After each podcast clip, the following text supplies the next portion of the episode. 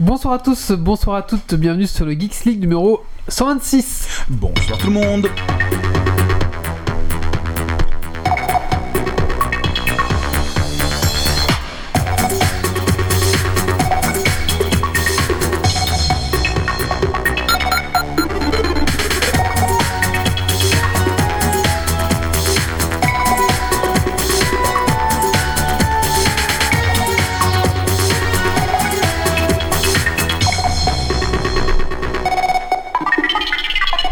Bonsoir à tous et bonsoir à toutes. euh, bienvenue dans ce Geeks League numéro 126. euh, Geeks League, le podcast tech qui sont la bière et la frite.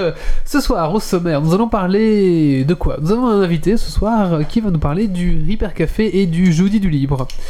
Ensuite, nous allons parler euh, de manga avec, euh, rappelle-moi parce que le manga j'ai un peu du mal. Vagabond, Coq de combat et Osensei. Voilà. Euh, Grumpy vous fera un petit tour euh, des séries à ne pas rater euh, ce début de rentrée euh, septembre, euh, de rentrée scolaire. Titi vous parlera du Super 8. Euh, Docteur Canard. Dr Canard vous parlera, euh, donc il finira son dossier sur les consoles rétro. Donc là, on va parler notamment des jeux sur carte euh, DS, c'est ça? Euh, des jeux sur carte SD. Comment jouer à vos ROM sur les vieilles consoles. Ok.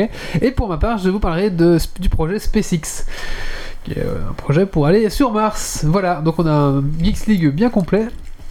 De quoi? T'as oublié un de mes sujets. Le podcast sur Android. Ah Non. oui Ah et- non, c'est- ton coup de cœur, ça, Grumpy. Et Grumpy, Grumpy vous parlera. Mais Grumpy a deux sujets, mais il va pas envoyer ses sujets à l'avance, donc euh, je- c'est un peu compliqué. Et Grumpy euh, vous parlera aussi de podcasts sur Android, c'est ça?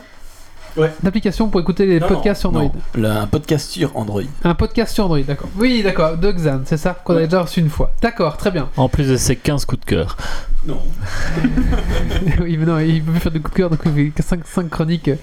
Voilà, on est bien, on est installé. Bonsoir à la chatroom, bonsoir au public euh, qui est avec nous ce soir derrière, derrière nous. Bonsoir. Bon, Il y a une personne, je retourne avec la caméra, c'est ridicule. Oui, mais ça fait l'effet du stade en délire. Ah oui, c'est ça. On n'a pas beaucoup entendu le public euh, faire. euh, Est-ce que tu peux Ouais. faire un effet public Public. Mais non. Le public est timide. bon, on va commencer En plus, c'est un public féminin, hein, ça aurait mis un peu plus de. Ah c'est exceptionnel, la Ouais. voilà, allez, on y va. Euh, on va commencer par le premier sujet. Et on va vous parler, donc, euh, je suis un peu perdu, de la rubrique de l'invité Allez, c'est parti Mm-hmm.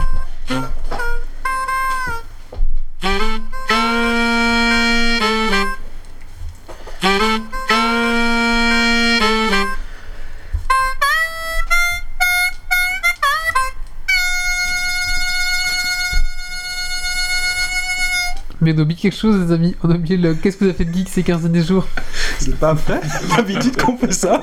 Non, mais ça fait deux fois que j'oublie. Je crois que j'ai un problème. Les coups de cœur aussi. Je crois que tu pas es trop malade. en- En tout cas, c'est toujours après la première rubrique. Ça, ça, j'ai pas oublié. Avant de commencer la rubrique de l'invité, donc on va faire le. Qu'est-ce que tu as fait de geek ces 15 derniers jours? Donc on accueille notre, euh, notre invité qui est Nicolas. Bonsoir Nicolas. Bonsoir. Alors Nicolas, qu'est-ce que tu as fait de geek ces 15 derniers jours? Alors bien près ton Euh, micro. Sur les 15 derniers jours, j'ai changé ma carte graphique parce que la précédente m'avait lâché et euh, je me suis mis à 7 Days to Die, C'est quoi ça déjà?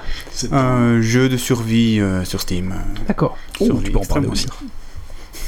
Donc Grumpy ce soir. Bonsoir Grumpy. Bonsoir, bonsoir. Alors Grumpy, qu'est-ce que tu as fait de geek ces 15 derniers jours Euh, du jeu de rôle, de la programmation et participer à l'Octoberfest. D'accord. À. Vous êtes un truc où tu bois du lait. euh. non, c'est.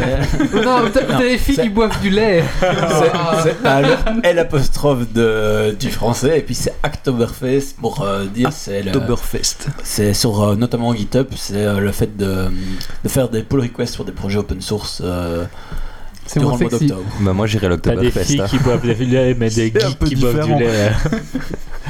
Nous avons Doc Gaver ce soir. Bonsoir Doc. Bonsoir. Alors, qu'est-ce que tu as fait de geek ces 15 derniers jours? Alors, j'ai fini Pokémon Jaune que j'avais entrepris il y a quelques semaines et je me suis remis à Faster Than Light qui est un roguelike spatial euh, Ah oui, sorti Ouais, il y a très pas mal d'années. euh. je ne comprends rien. Moi, je perds toujours. Je Mais il est bien. oui, Faster mais ça m'occupe en fait euh, en formation quand quelqu'un commence à pinailler sur des détails inintéressants avec le formateur et que ça commence à durer 10 minutes. Alors hop, le petit truc euh, dans une fenêtre annexe et ça passe le temps. C'est du beau. Nous avons Titi ce soir. Bonsoir Titi. Bonsoir tout le monde. Alors Titi, qu'est-ce que tu as fait de geek ces 15 derniers jours? Eh ben, j'ai failli arriver en retard parce que j'ai allumé une NES. euh, donc, on, on m'a ramené une petite NES euh, bien cool avec euh, quelques jeux dans les boîtes et on l'a lancé Super Mario 3 parce que nostalgie oblige. Et l'air de rien, bah, le temps de prendre une flûte, de faire le monde des géants à moitié, et ben, il y avait déjà trois quarts d'heure de passé et il était moins quart avant que- qu'on quitte. Voilà. D'accord. Yves, bonsoir Yves. Eh, bonsoir tout le monde. Alors, qu'est-ce que tu fais de geek Alors, euh, un- j'ai tenté d'installer un certificat SSL sur un solaire branché à un Alfresco et j'ai passé la soirée à le faire. Enfin, Eh oui, enfin, c'était geek. mais J'ai fait d'autres trucs, hein, mais. On a droit à une traduction. euh, en, en gros, il s'est voté en voté. en gros, j'ai eu un peu de mal à installer mon certificat. C'est du langage computer. En gros, il a essayé de faire du HTTPS au lieu du HTTP, mais sauf qu'il a fait ça comme un pied. On peut traduire Alors, accessoire. le, le petit cadenas vert dans ton, dans ton navigateur. Oui, mais qu'est-ce que Solaire Solaire est un moteur d'indexation. ah ouais, ouais, c'est la misère. Euh, Enfin bref, voilà, j'ai fait des trucs de geek. Mais j'en ai fait plein d'autres, mais je m'en souviens plus, alors euh, voilà, j'en fais tous les jours. C'est Oui, le problème. Là, je travaille sur un truc qui synchronise un solaire avec un Drupal. et C'est un peu la misère aussi. Ah, toi aussi, tu. euh, bah voilà. Ouais. Voilà, voilà. Euh, sinon, accessoirement, j'ai rallumé une Philips CDI à la maison et puis j'ai joué au jeu de T'as gun. une Philippe CDI. Ah oui, Oh, mon petit salaud. sachant que le gun sur la Philips CDI fonctionne sur un projecteur et sur une télévision LCD. Oh. C'est cette console-là qui a eu des Zelda qui n'ont jamais existé. Qui était très moche, oui. Oui. En fait, il y avait beaucoup. Oui, de- et oui. En fait, non, il y a un Zelda qui existe, c'est un Zelda moche. Mais officiellement qui n'ont pas existé, c'est ça non? Bah, pff, si, il a existé. C'est- moche, quoi. Il y a un joueur du grenier, je crois, qui, euh, qui joue. Et toi, qu'est-ce que t'as fait? Euh, moi, qu'est-ce que j'ai fait euh, Bah, carte Magic. Là, il y a une nouvelle extension qui est sortie, euh, Kaladesh. Du coup, j'ai acheté deux watts que j'ai ouvert avec ma, compagne. Voilà, pas beaucoup de chance, pas beaucoup de chance dans le loot. Bon voilà, donc je me suis refait un deck du coup à jour avec des nouvelles cartes quoi. Voilà, et je, demain j'ai un tournoi de Warhammer, donc j'ai préparé ça aussi, euh, Warhammer 40 000, euh, et je vais poser le cul des gens de Wii. Ouais Enfin, j'espère, euh, j'espère. Je joue, je joue une liste all-in, donc si ça passe, bah, ça passe bien. Si ça passe pas, bah ouais, voilà. voilà, c'est ça. Euh, bah c'est tout, voilà, c'est ça que j'ai fait. On va maintenant passer à la suite. Et la suite, c'était donc la rubrique d'invité. On re-jingle ou pas? Ouais, Jingle. Alors,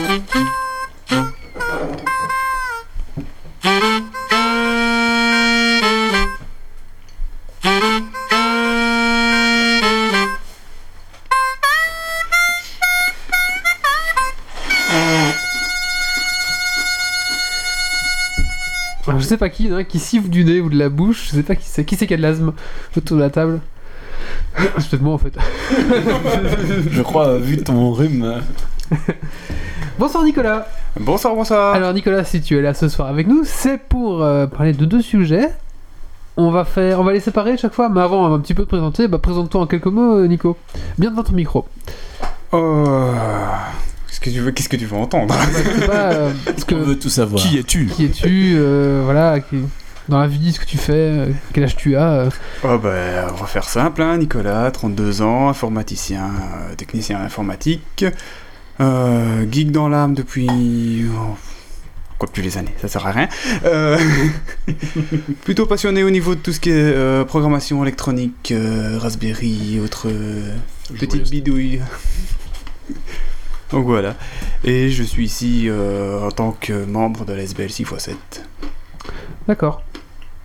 On entend fort quand vous mangez, les gars. Qu'est-ce qui se passe là Désolé. C'est ton, c'est ton micro qui est. C'est des, réglé, des euh, petits hamsters comme ça que je autour de la table. Non, mais t'as- il faut savoir que Wally a changé les réglages Des habituels. petits hamsters asthmatiques. Et, et du coup, en fait, tu captes Il tous les bruits. fort et en plus il siffle du nez. Ils sifflent du nez. Qui c'est qui siffle du nez quand même?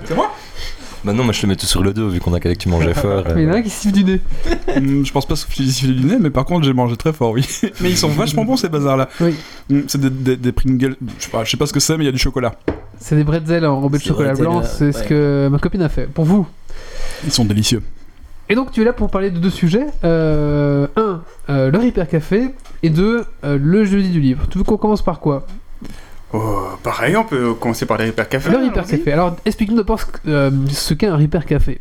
Alors, un Hyper Café, c'est un événement qui se déroule euh, tous les troisièmes jeudis du mois, en tout cas à Arlon, euh, où les gens viennent pour faire réparer leurs appareils, que ce soit de l'électroménager, de l'informatique, des vêtements. On a un atelier couture. Euh, ils viennent non seulement se réparer, mais ils apprennent aussi comment le réparer. On leur montre comment le réparer et surtout comment éviter que ça ne retombe en panne. Donc ça c'est vraiment le principe. On fait tout ça dans une ambiance euh, bon enfant, avec la petite tasse de café le dimanche matin. C'est toujours bien sympathique. D'accord. Alors, euh, donc là, ça, donc là ça, ça se passe à Arlon, mais il y en a, il y en a aussi dans d'autres villes, c'est ça?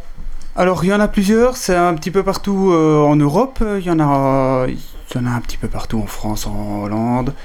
Euh, nous ici on le fait à, Arlon même, euh, c'est à, à l'Athénée Royal d'Arlon. Euh, il faut savoir que sur Arlon c'est une, une initiative de 5 ASBL. C'est la maison de la laïcité, la maison des associations, le CLAC, Green Lab et 6x7 bien entendu.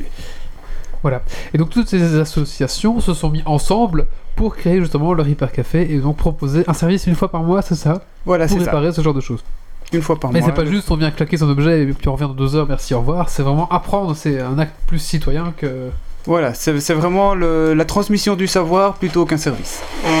Et, et donc c'est ouvert à tout le monde, hein, on est, on est d'accord. C'est ouvert à tout le monde, c'est totalement gratuit. euh, ceux qui veulent participer, il y a toujours un petit cochon, mais c'est absolument pas obligatoire. euh, le- la réparation et les, les conseils sont, sont totalement gratuits. Hum, Mais ça m'a l'air vraiment pas mal tout ça. hein. J'ai deux trois appareils à faire réparer. Yves, Faudra ah que j'y passe. Tu es le bienvenu, le prochain c'est le 16 octobre. Tu trouverais peut-être quelqu'un pour monter ta, ton imprimante 3D Ouh, c'est mal. Le petit coup bas. Non, mais moi j'ai un truc à te montrer après l'émission. Pas de soucis. Ouais, j'aurais peut-être fait réparer ma Game Gear que Yves m'a réparé, mais qu'elle marche plus depuis qu'il me l'a réparé. Mais elle marche très bien. C'est juste le bouton de son qui est un petit peu bizarre. Et vous avez un, un forum euh, en parallèle à, au Repair Café où les gens peuvent dire à l'avance euh, ce qu'ils comptent amener comme objet, etc. pour voir s'il y a quelqu'un qui peut s'en occuper ou pas sur place ou vous improvisez euh, comme ça sur non, le du tas. tout. On a toujours les ateliers classiques qui sont assurés, c'est-à-dire tout ce qui est électroménager, Mhm. donc électronique, électricité. Euh, moi, j'assure en permanence la, la maintenance au niveau de l'informatique et on a en permanence un atelier couture. Sinon, oui, vous pouvez toujours joindre les ASBL qui, qui gèrent le, le clac, hein. Euh, qui gèrent le Repair Café, je suppose. Donc, notamment 6 Tout à 7 fait. sur Facebook, c'est ça?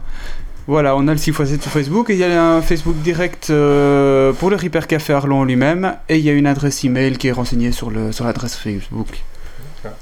Si on n'a pas parfait. Facebook, on trouve cette information comment Parce que si tu dis que c'est sur Facebook que l'adresse email on est a un site, On a un site internet Non, aussi, non, je pense, c'est ça le Repair Café, c'est une, une organisation qui est beaucoup plus vaste que le Repair Café d'Arlon. Et il y a le, le site Repair Together et euh, Repair Café qui renseigne tous les Repair Cafés qui existent en Belgique et au-delà. Donc ça c'était ton actu euh, Repair Café, donc faut savoir que même voilà il y a vraiment ça partout un peu en Belgique, en France même aussi, hein, ça commence Oui. à, à s'installer, donc euh, n'hésitez pas à vous renseigner vraiment euh, euh, bah, pour, pour participer. Et ta deuxième activité c'était donc le jeudi du libre. Alors qu'est-ce que le jeudi du libre? Alors, bah, le jeudi du libre, c'est une des activités de, de la SBL 6x7. Euh, c'est essentiellement des, des conférences qu'on organise une fois tous les, tous les trois mois. Euh, qui, des conférences qui tournent autour d'un sujet toujours autour du monde du libre. C'est le, le fil conducteur. Généralement, ce sont des technologies, c'est des conférences assez poussées dans le domaine de l'informatique, euh, mais qui sont ouvertes et accessibles à tout le monde. C'est totalement gratuit aussi. D'accord. Et quoi vous avez, vous avez des speakers Vous faites ça entre vous Comment ça se passe? Euh, on a toujours un speaker, un sujet qui est préparé, qui est différent euh, à chaque édition, euh, tout en restant toujours dans le domaine du libre. Oui, vo- votre hôte a des problèmes de narines. Et J'ai l'impression que chaque fois que c'est Geeks League j'ai plus Ouais. les bouchées. Pire en pire, ouais. c'est pire en Quand tu dis accessible, euh, du coup, physiquement, enfin, tout le monde peut y aller, mais point de vue technologique qui est présenté, il faut quand même avoir des bonnes bases, j'imagine, pour suivre un peu ce qui se passe. C'est ou- plus par rapport au concept que c'est gratuit en fait. C'est comme euh, le, je sais plus, la Word et Works, euh, c'est un peu ça, non? L'idée. Euh, je ne connais pas le World of Works, donc euh, non, ne sais c'est pas. il y a Ah oui, Open, Office, Open euh, Office. Open Office, mais Works, euh, enfin Open Office, euh, c'est ça, hein, c'est un truc libre où les gens ne doivent pas payer pour accéder euh, au Voilà. logiciel. Euh, ici, on est plus sur tout ce qui est euh, framework, tout ce qui est euh, technologie libre dans le domaine informatique poussé. Euh, bah, par exemple, le prochain, c'est sur Rancher, un gestionnaire de, de containers en informatique. C'est relativement poussé, donc c'est vrai qu'il faut s'y connaître un petit peu si on vient à une conférence. Au moins dans le sujet qui est abordé. Euh, bon, si c'est un sujet qui tourne autour de la programmation, euh, personnellement, moi je suis largué. Donc, euh, Et il y a pas par enfin ça, sera- on sera d'office largué ou il y a quand même un effort de vulgarisation qui est fait sur une intro pour expliquer un concept général histoire que les gens qui connaissent moins bien suivent ou... Il y a toujours un minimum euh, de compétences à avoir. Si c'est un domaine de programmation, c'est destiné à des développeurs, c'est destiné à des programmateurs. Euh, c'est vrai que les personnes qui ne sont pas programmeurs n'arriveront pas à suivre la, la formation. Je- si on prend l'exemple du sujet que tu as donné, Rancher, Bah oui, si tu sais pas ce que c'est un Docker, si tu sais pas ce que c'est des systèmes, si tu sais pas ce que c'est des conteneurs, ça va être Oui, mais, difficile euh, de, de rentrer dedans. c'est. Chuck Norris qui, qui vient faire la formation. C'est lui, le Ah. Walker Texas Rancher. Non, mais pour y avoir été quelques fois, pour y avoir été quelques fois, les sujets sont, sont sou- souvent euh, un peu plus poussés que, bah, que une autre des activités de la SBL. Euh, euh, maintenant, euh, les, comment dire, les speakers font un, un effort pour, quand même, pour que ce soit quand même accessible. hein. Donc si on décroche, on peut quand même encore poser des questions. Euh, la dernière fois que j'ai été, c'était relativement compréhensible. Après, euh, celui sur l'ADN euh, coupé en petits morceaux, là, c'est un peu différent. Mais bon. Et les, les conférences qui sont données sont enregistrées ou diffusées d'une certaine manière ou c'est que pour ceux qui viennent sur place? Alors c'est principalement pour ceux qui viennent sur place. De temps en temps, certains de nos events sont retransmis par Geeks League en direct, mais euh, ce n'est pas une règle générale pour l'instant. Peut-être à l'avenir. Oui, c'est ça. Donc là, bah, ah, notamment, ça- tu me fais justement, tu me tends la perche pour parler de la transition. Euh, euh, Geeks League rediffusait un petit peu ce genre d'event pour la redistribuer après euh, sur euh, sur YouTube. Euh, et du coup, pour mieux suivre ce genre d'événement, on a justement acheté euh, du matériel. Euh, donc, on va peut-être montrer la caméra ici. Voilà. Si je cadre bien. Donc avec mon hôtesse, voilà, merci hôtesse. Voilà, je cadre bien comme ça. Donc on a acheté un micro sans fil et un petit micro cravate sans fil. Voilà, lié à ça. Et du coup, bah, pour ce genre d'événement, euh, on pourra bien capter le son, parce qu'en général ça fait un peu défaut. Et euh, voilà, donc on pourra bien capter le son, bien capter les, questions et réponses aussi des gens. Et du coup, avec ça, normalement, on devrait être un peu plus euh, professionnel, on va dire. Et ça sera notamment utilisé pour bah, les Geeks League, par exemple, quand on met le colloque dans un, sur un vélo. On pourra, lui- on pourra euh, entendre l'entendre souffrir. on pourra l'attendre souffrir et il pourra nous répondre, etc. Donc euh, il y aura un peu plus d'interaction. Et si on veut partir un peu plus loin sur la table, bah, on a un micro pour faire des trucs un peu plus loin, ce genre de choses. D'ailleurs, pour ceux qui étaient attentifs, euh, début de semaine, il y avait euh, une des premières diffusions de, de Geeks League à propos de, euh, de la conférence Tesla qui a lieu à Luxembourg. Tout à fait. Ah ouais. Voilà. Je me ai mis au point de la caméra. voilà. Tout à fait. Et voilà, donc on va un petit peu faire un peu plus de ce genre de choses. Et notamment si pour notre live, si on peut un peu animer une salle, ce genre de choses. Maintenant, on est équipé. Donc merci euh, aux tipeurs euh, pour, euh, pour, euh, bah, pour leur pognon. Quoi. On a acheté, voilà, on a acheté, un on a acheté quelque chose. quoi. soutien, leur soutien. soutien. Le vocabulaire est important. Merci à vous, hein, c'est clair, sans vous on n'y arriverait pas. Et bah aussi la publicité, parce que n'empêche, on a aussi, c'est grâce à la publicité qu'on met parfois sur Geeks League bah, qui nous paye un peu ça. Donc euh, merci au casino online, parce que la plupart c'est quand même un peu. euh, Vive Jean-Michel Varcreux. Voilà, merci à Jean-Michel Varcreux qui, euh, qui publie tous ces petits articles qui nous rapportent pas mal de, de sous aussi. Donc voilà. On a un écran vert qui va arriver aussi normalement. Voilà. Ouais. Qu'est-ce qu'on va Euh, faire avec l'écran vert? Tu verras. Alors l'écran vert, c'est parce qu'en fait j'ai un projet d'une petite. Enfin, je vous expliquerai. Star Citizen, c'est la réponse bateau de Wally euh, pour tout, de toute On façon. va faire un petit. euh, avec mon club de jeu de rôle, on voulait faire euh, sous le. Sous la. Sous le. Sous le joug. Non, pas le joug. Sous, sous- ouais, sous le joug de Geeks League, on voulait faire un- une chaîne YouTube euh, qui parle de Warhammer, Warhammer euh, 40 000 et jeux de rôle. Avec le support de Geeks League. Avec le support de Geeks League, voilà. Donc Geeks League va participer à ça, au niveau technique, etc. Et au niveau aussi du contenu, voilà. Donc ça sera un peu une, une aile, qui va, une succursale qui va s'ouvrir de Geeks League, mais bon, voilà, euh, le spoil. Ok. Ok. Bon, si on revenait sur le. la- Sur l'invité. Si, on revenait sur l'invité, tout à fait. D'ailleurs, j'avais une question, mais c'est plus par rapport au Repair Café. On parle toujours d'obsolescence programmée et autres. euh, Est-ce que vous le remarquez à travers les objets qu'on vous rapporte euh, ou c'est quelque chose que vous constatez? Oui, oui, oui, ça énormément. euh, que ça soit des objets qui sont prévus pour casser ou des objets qui sont prévus pour ne pas être réparés, euh, genre des, des vis où le, le- c'est pas une croix, c'est pas un plat, c'est un triangle, Oui, ou Donc voilà, a collé dedans. ou des euh, trucs collés, etc. C'est vraiment du matériel qui est pas nécessairement été étudiés pour casser, mais étudiés pour ne pas pouvoir être réparés par une personne lambda. Ouais, de manière volontaire, là, on fait vraiment exprès tout pour. Oui, volontaire puisse y aller, parfois, ou involontaire, mais tellement étudié, tellement fait par des machines que c'est plus réparable par une personne. Ouais, il y avait, euh, j'ai un gros exemple avec ça. J'avais une, une imprimante Brother, une superbe imprimante, euh, euh, enfin, euh, j'ai donc, pardon, un téléphone, fax, etc. Elle a imprimé 1000 feuilles. Elle m'a dit, ouh, attention, 1000 feuilles, ah, ah, je suis en panne. Euh, quoi? J'étais sur internet, j'ai tapé le code de reset parce que c'est juste un code de reset. Et elle m'a dit, ah non, je veux plus travailler, poubelle. Euh, c'est con parce qu'elle marchait super bien et du jour au lendemain elle a pu été juste parce qu'elle a passé les 1000 feuilles. Donc merci Brother, hein. un plus d'imprimante chez vous. Ben, Moi, j'avais, j'avais une imprimante qui calculait la quantité d'encre qui restait dans les cartouches sur le nombre d'images et extraction de l'imprimante. Donc, même pas le nombre d'impressions. Et genre, t'avais plus de jaune, elle voulait même plus imprimer du noir et blanc, quoi. Ah bah oui, eh ça non, aussi. moi j'ai pire. Ouais, ouais. J'avais plus de cartouches et elle voulait plus scanner. C'est exactement ça. En fait, toutes ces C'est- imprimantes-là, il y, a- il y a c'est chaque fois une grosse crasse pour en, pour en, pour en Ouais. faire acheter. J'ai, hein, j'ai jugé que j'avais pas besoin de couleur et je suis passé à une tonnerre euh, ouais, j'ai fait pareil. Je suis passé à une laser. laser aussi. euh, Un bon conseil à avoir, si vous n'utilisez pas souvent votre imprimante, coupez-la.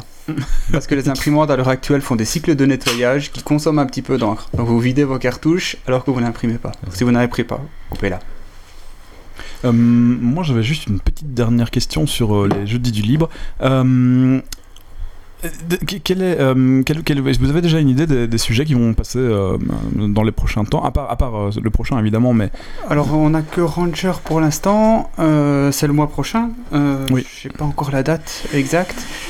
Après ce sont les autres events du café numérique, qui sont aussi les events 6x7, où on va avoir en décembre l'apéro numérique. Ah oui, la- oui, tout à fait. Euh, c'est un bon moyen pour faire du réseautage, ça d'ailleurs. Exactement, c'est du networking euh, en particulier. Ou sinon, non, les autres events, on a quelques sujets dans la boîte, mais euh, pas encore fixés. Ah, super. Bon, bah, moi, pour y avoir été, euh, je vous conseille de venir. hein. c'est le meilleur moyen de rencontrer des gens de la région euh, pour, euh, voilà, pour un peu réseauter et puis euh, trouver du taf à gauche à droite. hein, voilà. Voilà, donc le prochain c'est. Euh, donc le Lundi. prochain, ce sera... J'ai pas la date. C'est en novembre. C'est début novembre. Un jeudi en novembre. Un jeudi en début novembre, c'est ça C'est toujours un jeudi? Les jeudis du libre, oui. Ok. non mais je sais pas, c'est pas le jeudi libre et euh, voilà. Quand on va sur le, le site du Jeudi du Libre, on voit que l'agenda de, de Mons et Bruxelles, je ne sais pas si c'est normal. Oui, oui, oui, c'est normal. C'est juste que le site n'est absolument pas maintenu à jour. Et... Ils n'ont pas encore réparé le site.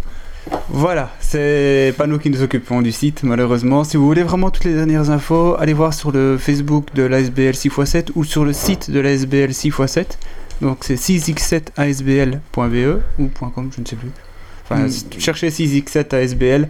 Euh, là, vous aurez toutes nos, nos dernières informations et nos, nos prochains events. Bah, merci Hey. beaucoup euh, Nico. Avec Merci, plaisir, merci. Bah, tu restes avec nous jusqu'à la fin du podcast pour participer Volontiers, Ou Je pense que tu auras peut-être ton petit mot à dire sur quelques sujets. N'hésite surtout pas, d'accord ça roule. Allez, maintenant on passe à la suite. Et la suite, euh, ben, c'est la rubrique. euh, on fait qui là? Qui veut parler? Un petit coup de cœur, Un peut-être petit coup de cœur, c'est vrai, allez. Coup de gueule. Coup de cœur. Oui, bah alors comme vous le savez tous, j'aime pas trop faire des coups de gueule, alors du coup ce sera encore un coup de cœur cette fois-ci. Et alors mon coup de cœur va euh, à l'ASBL euh, Tribal Souk, c'est une ASBL, euh, euh, c'est une ASBL de Fratin, donc c'est dans, la, c'est dans la province de Luxembourg, c'est tout près d'Étal, 3 km à peu de choses près.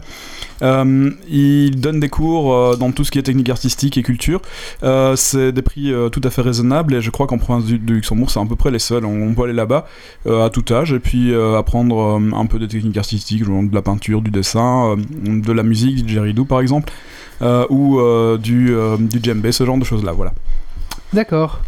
Merci beaucoup Yves. Et maintenant on va donc passer à la rubrique, euh, la vraie rubrique. Euh, on fait qui d'abord Quoi quoi C'est pareil? Grumpy Lequel de... de- Euh, celle sur euh, le podcast Android. Allez c'est parti. Donc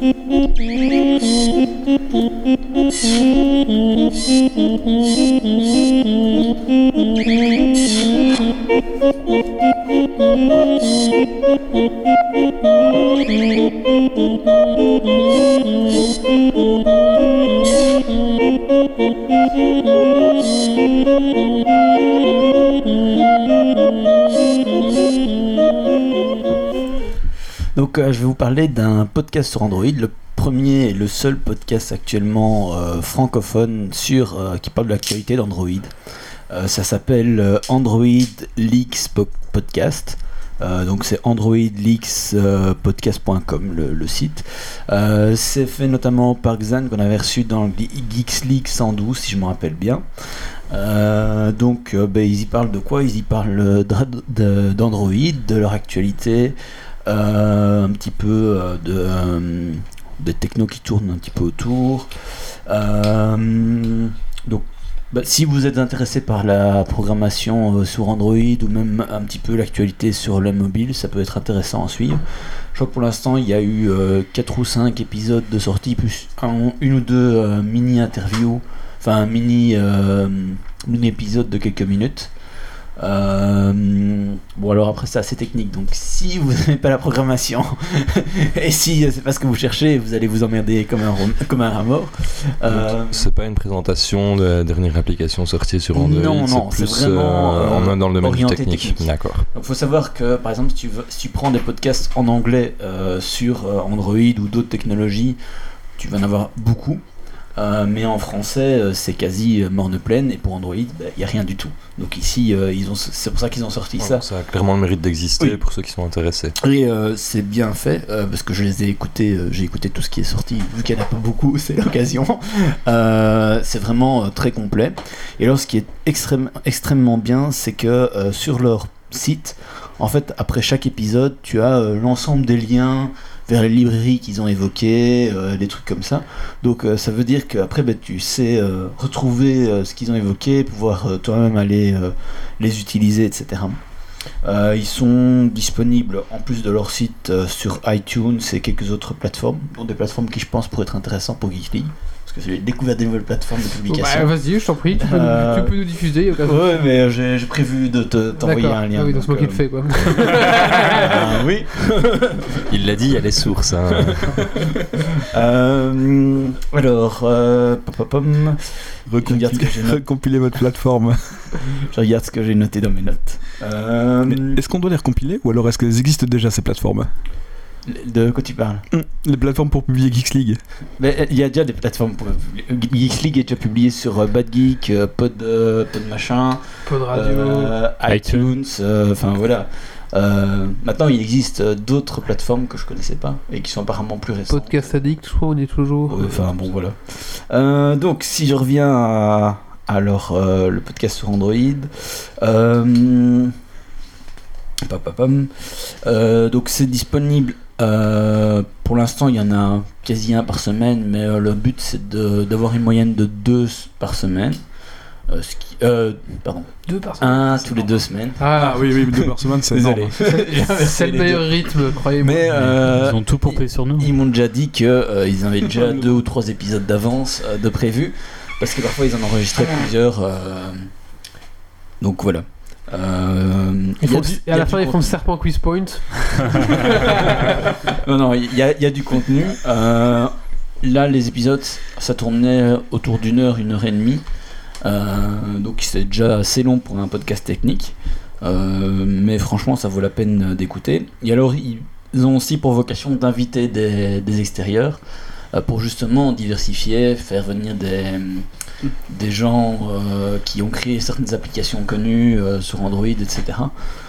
Mais pour euh, parler pas nécessairement de l'application elle-même, mais plus de l'aspect technologique derrière, de voir comment ils ont fait, quelles sont les bonnes pratiques qu'ils utilisent, etc. Donc c'est franchement vraiment intéressant. Et de ce qu'ils m'ont dit, c'est qu'ils avaient un, travail de préparation avant chaque épisode qui était correct. Euh, donc ils se préparent, c'est pas euh, comme nous, euh, où on Comment vient euh, ça les trois quarts du temps, euh, pas les vos mains dans sujets les poches. C'est pas vrai, on prépare nos sujets. mais vu que c'est Parle des, pour toi.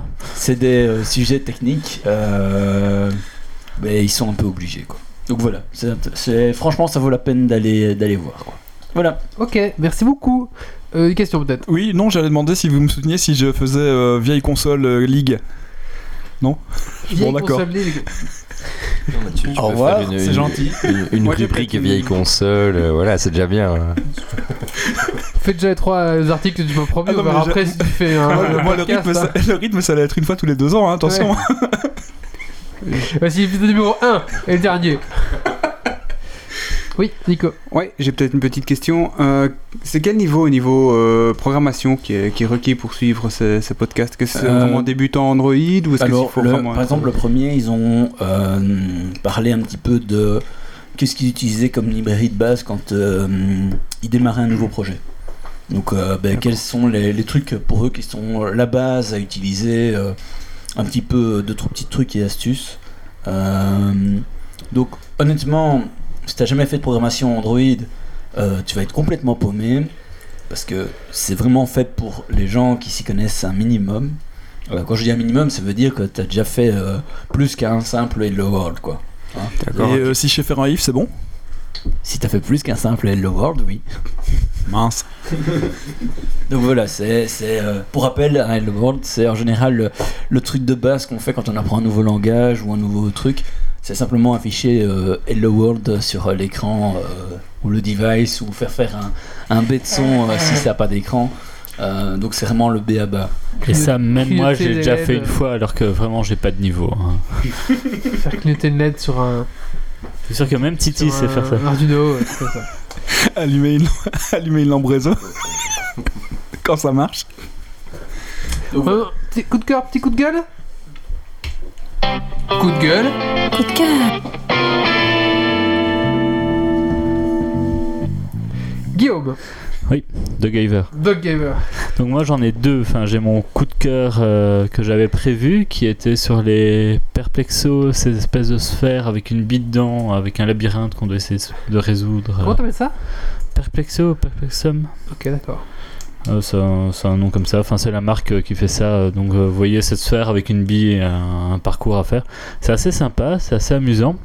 Et alors, on m'a récemment offert la version Star Wars qui est un peu plus chère et qui en fait vaut vraiment le coup et vaut vraiment son prix parce que de manière générale, elle est de meilleure qualité. Donc, elle reprend une forme d'étoile de la mort. C'est un bel objet en décoration. Et on sent au niveau de la sphère qu'elle est plus solide hein, que les autres. Elle est plus difficile, je la trouve vraiment vraiment difficile par rapport aux autres que j'ai essayé. Elle est, difficile à lire, elle est difficile à résoudre et elle fait plein de sons, de sable laser, de machin, de trucs avec des lumières, donc elle est super chouette. Est-ce qu'on peut utiliser la force ou c'est triché Je pense que si tu arrives à utiliser la force, euh, c'est validé. D'accord. non mais il y a moyen à l'étape 20 t'aider euh, de directement aller à la fin en, en étant un peu subtil, mais euh, je me suis dit non, tu ne déclencheras pas le truc de fin plein de bruit, tu vas attendre d'avoir la surprise de l'avoir fait réellement. Ah, En utilisant le bon tout. parcours. Ah oui, d'accord. Ok. Et euh, coup de gueule sur LG parce que mon smartphone m'a lâché avant- lamentablement euh, deux heures avant le podcast. Euh, il s'est- j'ai appuyé, j'ai cliqué dessus et noir, il veut plus se rallumer depuis. Mais ça, c'est une sécurité. Dès que tu rentres dans un GPS, l'adresse d'un repère Geeks League, ça s'autodétruit. C'est comme ça. Mais je pense que c'est les gens qui organisent des repair cafés qui font euh, Ah. que les, les machines se cassent en fait. Ouais, on va, on c'est va en parler. euh. L'obsolescence hein, programmée par les repair cafés. Je pense que c'est ça. voilà. Ok, merci beaucoup. On va donc maintenant parler de science, puisqu'on va parler de SpaceX.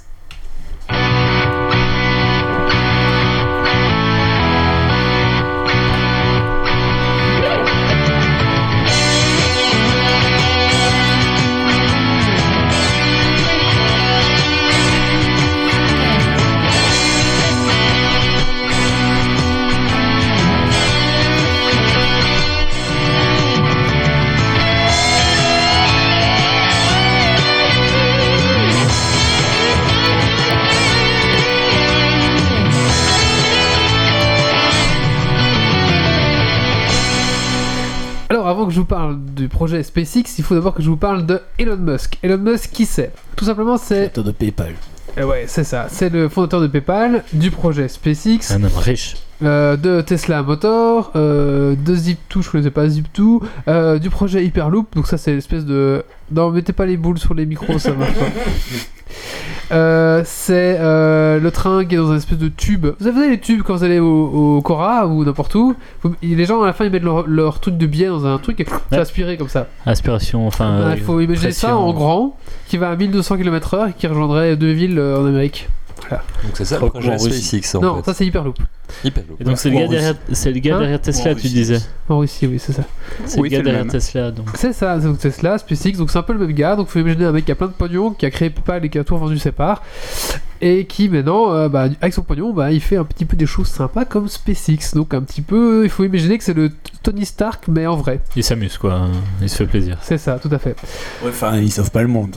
Pour l'instant, en tout cas. Il essaye. Il a des dettes ma- Magic trop fort. Sûrement, ouais. Sûrement. Alors, euh, l'ambition de ce riche, riche milliardaire, c'est de faire de l'humanité unité, une espèce multiplanétaire. On arrive donc maintenant au projet SpaceX. Alors qu'est-ce que le projet SpaceX? Alors euh, c'est Space Exploration Technology Corporation, hein, c'est son mot complet. C'est en fait une entreprise américaine euh, dans l'astronomie, enfin euh, le, le vol spatial, et ils ont créé une, euh, ils ont créé une, une navette qui euh, a l'avantage d'être recyclable. Donc c'est vraiment une des premières. euh, donc elle retombe à la verticale au mieux d'atterrir machin, elle retombe à la verticale. Donc il faut savoir qu'ils ont fortement réduit les coûts euh, d'envoyer quelque chose. Donc ils balancent, ils envoient le truc en orbite et après les, les éléments qui se détachent, après ils peuvent les, les C'est ça, récupérer. tout est récupéré. C'est malin ça. Oui, c'était plus malin, ouais. voilà, donc il récupère tous les, tous les éléments. Donc c'est notamment la, la, la, la, la navette Falcon, Falcon 1, Falcon 2, donc on a Falcon 9. D'ailleurs, Falcon 9 a, a explosé euh, le 1er septembre Suite à un en transportant sabotage. un satellite euh, Facebook. en transportant un satellite Facebook, un satellite israélien euh, qui était Ouais. censé couvrir toute la- euh, l'Afrique et qui était censé donner la 4G à toute l'Afrique. Voilà, malheureusement, c'est reporté Ça à dans deux les ans. théories du complot ça. Ouais, donc du coup, c'est dans, dans deux ans. euh. D'ailleurs, Oui, il y a eu plein, ans, ouais. il y a eu plein de théories du complot parce que tu sais, les gens regardent les replays et disent oui, ça c'est un tir de sniper dans le réservoir et tout ça. Donc enfin, voilà, je sais pas. Apparemment non, c'est un- c'est une erreur, enfin c'est un, un bug, je sais pas quoi. Qui sait?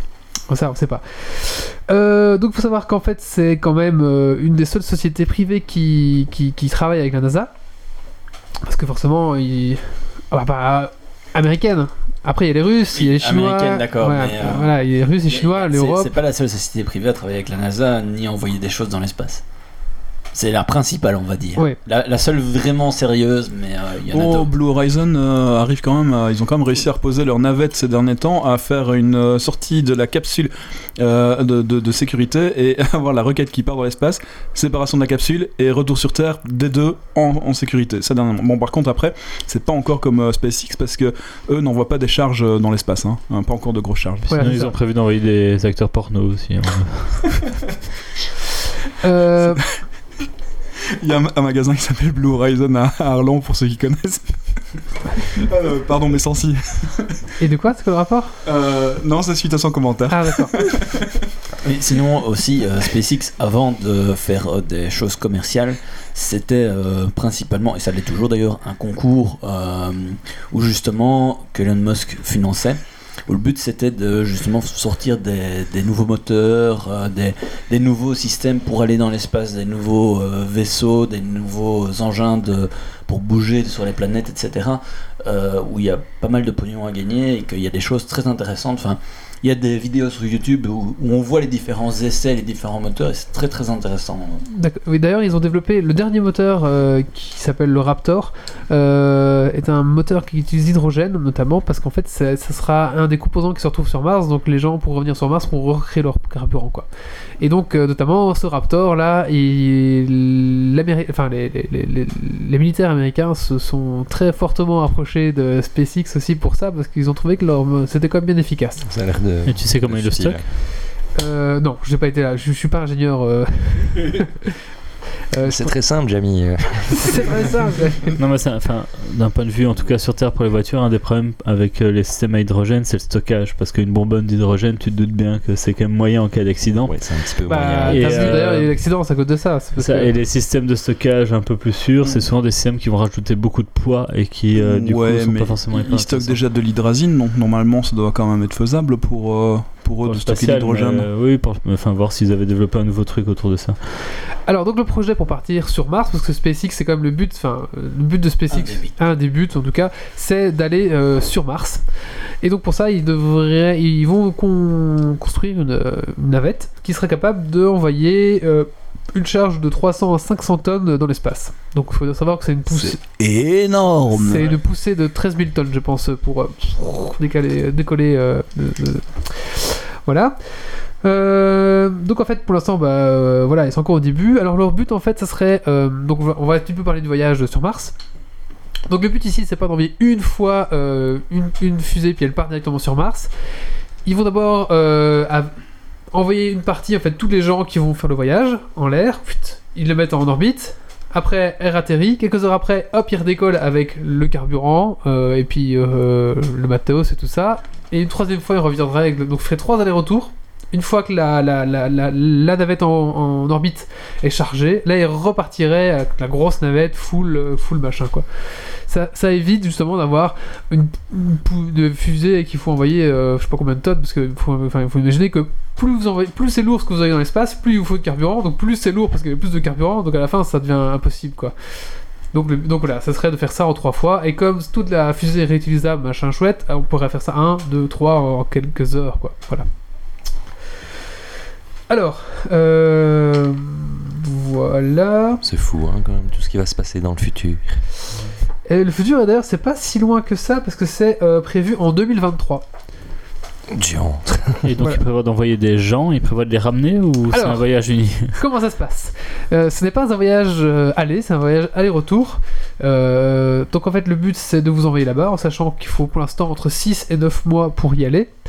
Mais que Elon Musk pense qu'avec sa- ses nouveaux euh, euh, réacteurs, il pourrait mettre 3 mois seulement.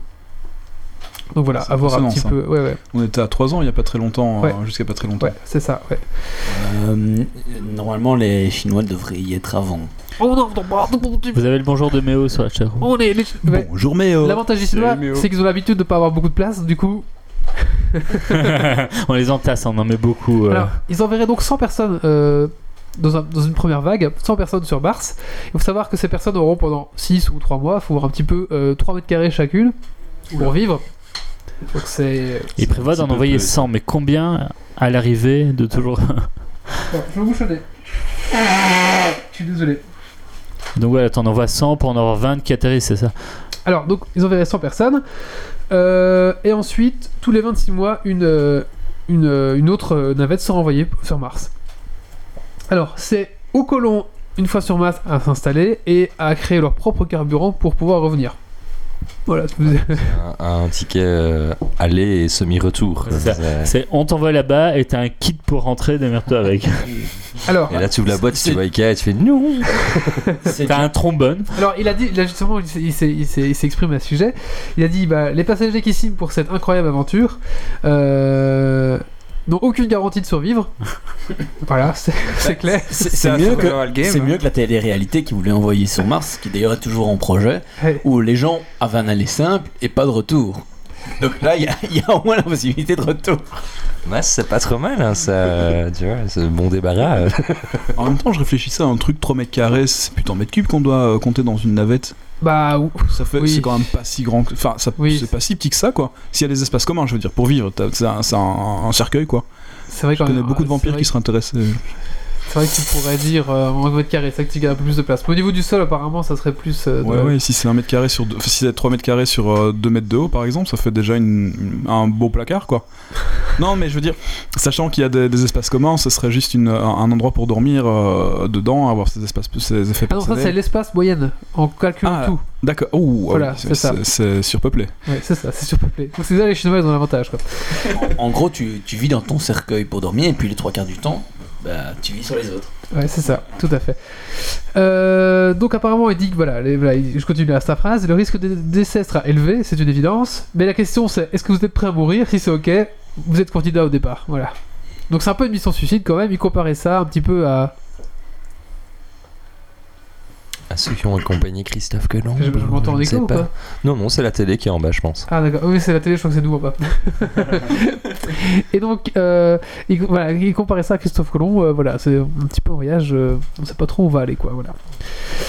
Bah foi maintenant, si vous, vous êtes prêts aussi à dépenser, parce que ça va coûter un petit peu de pognon, Juste un petit peu. euh, donc, il faut savoir que euh, pour l'instant ça coûte 10 milliards de dollars par personne, Combien 10 milliards de dollars, Il y a 100 personnes qui ont ce pognon là mais Mais, mais son objectif, c'est de réduire ce coût à euh, 200 000 dollars. Donc le prix d'une maison, en fait. Il dit voilà, c'est le prix d'une maison. Vous partez, euh, voilà. Euh, tu la tienne, comme de toute façon, il y a quand même grande chance que tu reviennes pas. c'est possible de. Bah, il c'est le voilà. prix de deux Tesla. Ouais, quand, de Tesla. quand tu vois le- que le- Tesla il le- prévoit de vachement réduire les prix. Virgin, Ouais, pour 35 000 t'envoyer euh, juste dans la stratosphère, diminuant le prix. c'est genre euh, 100 000 si je me rappelle bien. Ah oui, Donc, voilà, euh, c'est ça. si, si j'ai si juste, hein, donc euh, voilà, c'est pas c'est pas si énorme que ça si ça réduit. On Si on, on, on revient euh, du point de vue historique, quand on voit les, les voyages en navette ou via Ariane pour envoyer des gens ou des- du matériel dans l'espace, et qu'on voit euh, ce que SpaceX a accompli en termes de coûts, euh, c'est genre divisé par 10 ou par 100 le coût de, tous les autres trucs. Donc, a priori, s'ils se mettent les moyens, ça devrait euh, être faisable. hein. Bah, dit 200 200 000 dollars, il dit que c'est économisable et que les gens qui. Enfin, toi. Enfin, tu, tu peux, tu peux, si tu veux vraiment trouver 200 000 dollars, c'est possible. Mais quoi, si tu payes, t'as la place ou faut quand même avoir certains Je critères pense qu'il faudra euh, quand même certains critères. hein. Parce bon, le gros euh, fat, euh, fat boy américain Oui, qui, c'est ça, qui je met pense. le cash. euh, Il faut avoir le pognon et avoir une bonne condition et un, un intérêt aussi, je suppose. c'est bon, 3 mètres carrés au Ouais. sol, t'es un gars de 2 mètres cubes, c'est un peu embêtant quand même. En tout cas, je pense que les, premiers ça, les 100 premiers colons auront tous un rôle à jouer. Il y aura des ingénieurs, il y aura Elles des... vont prendre cher. Ah, peut-être des putes. Enfin, peut-être, euh, ouais, je sais pas. Je sais pas, franchement, ouais, je sais pas.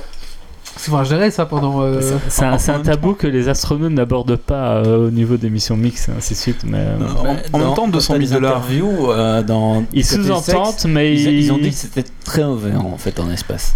En même temps, 200 000 dollars, si tu sais que qu'il y a un, un jour t'as un truc pas net qui se passe sur Terre, genre je sais pas, euh, les États-Unis, la Russie, les Chinois, enfin bref, tous ceux-là qui se disent ouais c'est cool, j'ai des bombes nucléaires. Euh, tu te dis ouais 200 000 dollars, je peux aller dans l'espace, tout ça, tout ça. Toi, tu fais un prêt. Ouais, tu dis que c'est pour une maison. Et voilà, c'est si, voilà. si la planète Terre explose un peu et part un peu en live, euh, t'auras pas de ravitaillement qui te sera envoyé non plus, donc Ouais, tu feras ça. pas Non, long non, feu sur pas, Mars. faut pas que ça arrive. Non, non, mais je pense, je pense ça va pas arriver demain. Par contre, Mars, ce sera, Mars c'est demain. Donc si la colonie est bien installée, d'ici 100, 200, 300 ans, peut-être que ça pourrait valoir la peine. On est en Belgique, demain c'est grève, et Mars on verra après. c'est pas faux. Alors voilà, donc il dit que sur euh, Mars, il y aura tout ce qu'il faut, notamment pour, euh, bah, pour faire le carburant, donc carbone, hydrogène, oxygène, euh, parce qu'il y a de l'eau hein, sur Mars, euh, etc. Donc normalement, il y a moyen de s'auto... euh, d'auto sur- survivre en fait euh, un petit peu comme dans le film ouais, puis avec 100 euh, personnes, de quoi bouffer. euh, ouais bah euh, oui après je suppose que tu ils vont venir avec des, des systèmes pour euh, je sais pas moi pour faire des plantes des machins des trucs T'as t'as tous les systèmes par algues qui sont déjà testés par, euh, par toutes les agences spatiales privées ou publiques. Euh, t'as tous les systèmes de recyclage des déchets tout simplement. Euh, on sait très bien qu'on peut faire des steaks à partir des merdes, donc euh, je veux dire, euh, voilà, c'est pas un souci. on hein. peut cultiver des patates, non, ça c'est dans un film. Non mais je veux dire, si, si tu regardes un petit peu les technologies actuelles, il y a moyen de réutiliser presque 99% de tous les déchets qu'un humain produit pour te réalimenter. Après, il y a toujours une partie que tu dois éliminer, mais je veux dire, il y a vraiment moyen de rééquilibrer beaucoup de, de choses. À ce point-là ouais. Parce qu'à un moment donné, il y a Les quand même des de nutriments, tu les as absorbés. Oui, mais... Faut juste retirer le PQ en fait. Non, mais les hamburgers de laboratoire qui croient à partir de cellules souches. Si Oui, ça sont... Et ce qui paraît, il est pas très bon, il manque de gras pour avoir bon goût. je sais pas, je vais pas tenter J'avais lu un moment, truc mais comme ça, c'est qu'en fait, il a pas bon goût parce que le goût dans ta viande, c'est le gras. Et il n'y a pas de gras dans ce truc-là. c'est que du muscle, là bah oui, forcément. Ouais, voilà. Mais euh, oui, c'est aussi un truc intéressant, ça, tout ce qu'ils font à l'heure actuelle. Euh, en limitant la, la taille des, des- des rations, ça permet de- d'emporter beaucoup plus, évidemment, et de pouvoir revenir à plus de gens. Je te dis pas l'ambiance si t'es limité en ration tous les jours pendant 3 mois de voyage. ouais ça sera plus 6 Fois que deux. 3 Et donc euh, voilà, donc faut savoir que Mars est à 225 millions de kilomètres de la Terre, Euh, donc ça fait quand même une petite trotte, euh, mine de rien. Euh, en sachant bien sûr qu'il y a tous les risques hein, pendant le voyage, euh, là-bas sur place il y a aussi tous les risques euh, parce qu'il n'y a pas d'atmosphère sur Mars, donc euh, il y a tout le souci. La poussière, tout ça. Euh, la poussière, comme il n'y a pas trop d'atmosphère, il n'y a pas trop de vent non plus en fait. Si, t'as quand même une, Ouais, mais t'as quand t'as même une- une atmosphère, contrairement à la Lune où t'as oui, mais rien. très légère, donc il n'y a pas beaucoup de vent. Mais en t'as une fait. poussière hyper corrosive et qui attaque tout. Oui, la Terre, tu sais rien faire pousser dedans, T'as du vent, t'as des tempêtes dedans. Non, il n'y a pas de tempête. C'est toujours dans les films. Dans, sur Mars, il y a une tempête, mais en fait, il n'y a jamais de tempête sur Mars parce qu'il n'y a pas assez d'atmosphère pour qu'il y ait du. Il y ait des vents comme ça. Mais t'as pas vraiment le problème de la poussière qui va se déposer un peu partout et Ah, qui ça, va faire si, chier, qui va oui. s'insinuer, qui va Sûrement. abîmer. Qui Mais tu va- peux pas avoir de tempête sur Mars en tout cas. Tu peux pas avoir de choses comme ça. Par contre, sur Jupiter, euh, vaut mieux pas Bah, Jupiter, euh, c'est du gaz donc. euh, Ah, mais c'est des tempêtes Ah oui, permanentes. oui. En même temps, j'allais dire Mars dans 6 mois, c'est pas faux. C'est dans 6 mois, euh, Ah, oui. Mars. Oui. Pardon. Enfin, voilà. Excellent jeu de mots, excellent jeu de mots. C'est tout pour cette petite rubrique. euh, donc je- après, je, voilà, je suis pas ingénieur euh, en astro, euh, astrophysique, donc je peux pas vous dire plus comme Bah, ça. Mais je trouvais, je centimètres. trouvais vraiment le, le sujet intéressant et ça, ça fait rêver quand même. Qu'en Ouais, 2023, Clairement, oui, pour être sérieux, c'est- ça fait vraiment. C'est demain, quoi. 2023, c'est dans, c'est dans tellement pas longtemps que c'est inimaginable. parce que nous, on n'a pas connu la Lune en fait, parce que non, moi je suis pas la génération Lune. connu, euh, nous. C'est- Et donc, on met un nouveau palier sur Tipeee avec assez de pognon où Ali reprend des études pour passer ingénieur en aérospatial. C'est le pognon, il part sur euh, dans le Falcon. Et on 9. l'en- et on l'en- et on- on l'envoie sur la Lune. Geeksy sera le premier podcast euh, diffusé de Mars. euh, Mars. dans la- Bonjour à tous. Bienvenue sur Geeks League. Bon, il y aura, il y aura quelques mois de décalage, euh, mais bon. On fera Ah, je sais pas combien de temps les, les ondes mettent, je sais pas ça. 225 000 On, km. on s'en fout. Au final, de toute façon, euh, on verra bien hein, à ce moment-là, quoi. Ouais. 200 Ah, S'il t'y passait, tu pars. Quoi S'il t'y passait, tu pars. Oui, d'accord, je pars. Ah, c'est quand, même- c'est quand même chouette de vivre cette aventure. Ah, clairement, oui, oui, oui. Si ça explose pas au moment du décollage. Bon, bah, au moins, tu souffres pas quoi. Non, même même en dehors de tout ce qui se passe euh, à l'heure actuelle dans le monde, c'est vraiment un, un- un truc qui pourrait fédérer vraiment beaucoup de monde. Et comme tu disais, on on n'a pas vécu euh, l'arrivée sur la Lune, mais là, c'est peut-être vraiment le truc de notre génération. Quoi. Mais on évolue sur plein de trucs, hein, Je- parce que même les voitures autonomes et autres, Ah en fait, non. dans quelques années, on les a et. On disait qu'Elon Musk avait pas sauvé la On va- Terre, hein, on va mais avoir une les voitures électriques, euh, les, les moyens de transport beaucoup plus rapides, euh, l'espace, enfin je veux dire, c'est des trucs qui font rêver quoi. Oui, mais s'il faut pas oublier, c'est que souvent, les limites à la technologie, ce n'est pas la technologie en elle-même, c'est plutôt des limites éthiques, politiques, euh, légales, qu'autre chose. Hein. Ouais, mais fais à- à confiance raison aux grandes industries, genre Euh, peu Google importe. ou autres, pour contourner gentiment les problèmes éthiques et autres. Bon, ah, Wally, je t'ai envoyé un petit lien euh, pour prouver que j'avais raison. Mais je pense vraiment, Alors. on n'a pas connu la Lune. Par contre, on est une euh, génération qui a, vu- qui a grandi avec la science-fiction et qui va voir une série de choses de la science-fiction se réaliser. Pour de C'est vrai. chouette quand même. ouais. Ouais, les navettes spatiales qu'on avait nous à l'époque déjà, mais, mais je veux dire, c'est vrai que Ouais, les voitures autonomes, enfin de les- choses. là ils l'ont mis en pause parce que point de vue éthique, les gens n'étaient pas encore prêts à abandonner leur vie privée, Ouais, mais les. Google Glass et autres. Vous imaginez ce que ça aurait donné Pokémon Go si on avait les Google Glass sérieux? Mais les vents, c'est 100 km/h. Oui, bah, c'est quand même une petite tempête, ça. Ouais, c'est une petite tempête de chez C'est nous. c'est légère, oui, Oui, mais 100 d'accord. km/h si, euh, 100 km/h si la, si, si la, comment dire, merde, merde, je- j'ai oublié ce que je voulais dire. Euh, si la masse de l'air est pas très élevée, enfin, je veux dire, si c'est pas euh, très épais, ça, tu vas juste pas le sentir, quoi. C'est pas grand chose, on est d'accord, mais il y a quand même. Densité, oui, merci. Bah, Il y, a assez- il y a assez de mouvements pour Alors. recouvrir tes équipements. C'est écrit. Les vents d'une tempête martienne peuvent, ne peuvent, peuvent atteindre 100 km/h, mais la pression atmosphérique n'est qu'un centième de celle de la Ouais, Terre. voilà, ça veut ça, dire que la les, ces vents sont équivalents à un vent beaucoup plus faible sur Terre. Mais les tempêtes globales ne peuvent soulever que la couche fine de poussière de la surface. Les vents consistent. Oui, on, on est d'accord. Il y a quand même, euh, quand des force. tempêtes, quoi, mais ça fait pas ça. grand chose. ça va pas arracher euh, ton, ton truc. ça, ça fait pas comme dans les films où t'as toute la, la structure qui fout le camp. Pas, pas comme dans Sol sur Mars où euh, la moitié du truc se fait arracher par une tempête. C'est ça que je voulais dire quoi. Ouais, Moi, ouais. je ferais une question Dragon, Spin Point, Dragon Quiz Point ou est-ce qu'il y a des tempêtes sur Mars? Et la réponse est non. ça, c'est si tu fais un quiz mouton. Pour 10 points, pour 10 points. Si tu fais un quiz mouton, il y a moyen. C'est vrai que tout ce qui est film et autres a toujours des problèmes au niveau véracité des faits, surtout le genre de trucs comme ça sur Mars. Mais je vais y revenir dans ma chronique. Après, Seul sur Mars, c'était basé sur un livre, donc du coup, oui, c'était voilà, c'était le livre comme ça.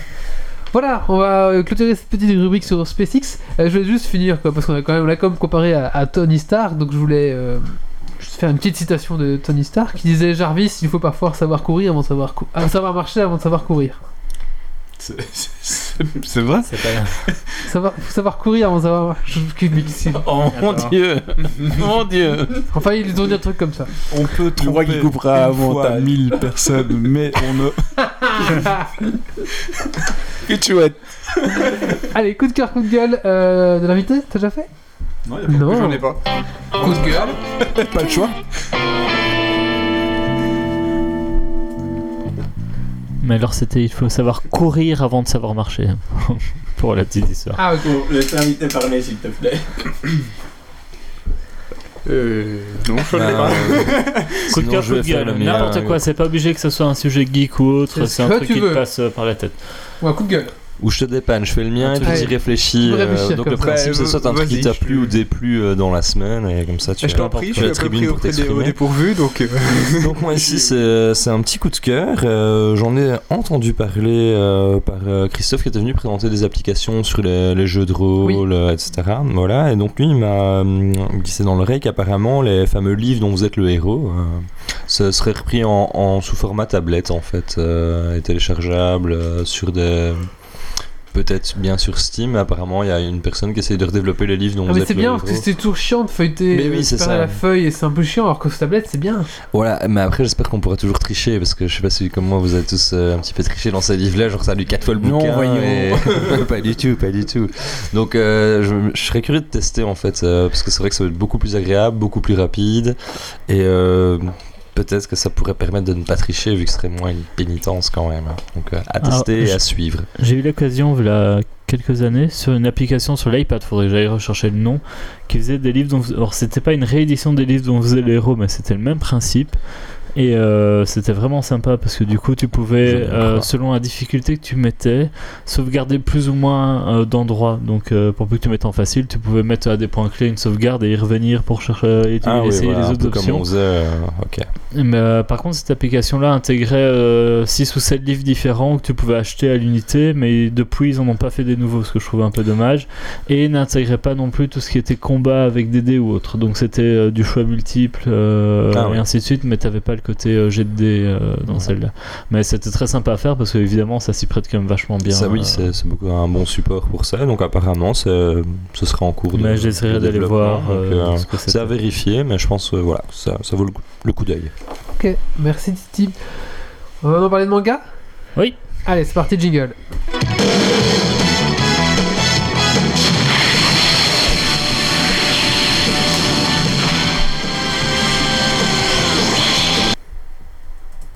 やばい。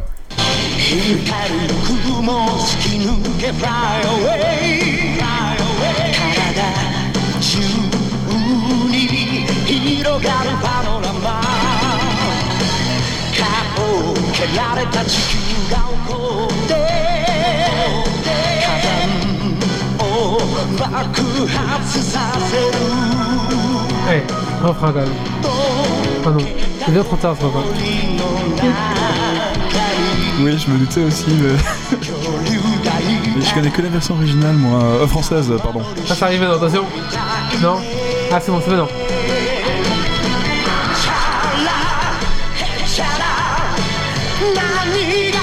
何 Et donc oui, je vais parler d'un peu de lecture, donc pour être précis, deux mangas et une BD qui tournent autour de l'univers des sports de combat en fait. Euh, Ça sera un peu le fil conducteur pour ces trois ouvrages. Donc le premier dont j'ai envie de vous parler, c'est un manga que j'adore, que je suis euh, avec assiduité, qui s'appelle Vagabond. À ne pas confondre avec Kenshin le Vagabond pour, que, pour ceux qui connaissent. Donc là c'est Vagabond tout court, c'est un seinen de Takehiko Inoue. Donc un seinen pour ceux qui ne sont pas lecteurs de manga, les mangas il y a, y a différents types selon un peu euh, du public auquel ils s'adressent et le seinen c'est le manga un peu plus adulte qui s'adresse un, peu plus, à un public un peu plus averti.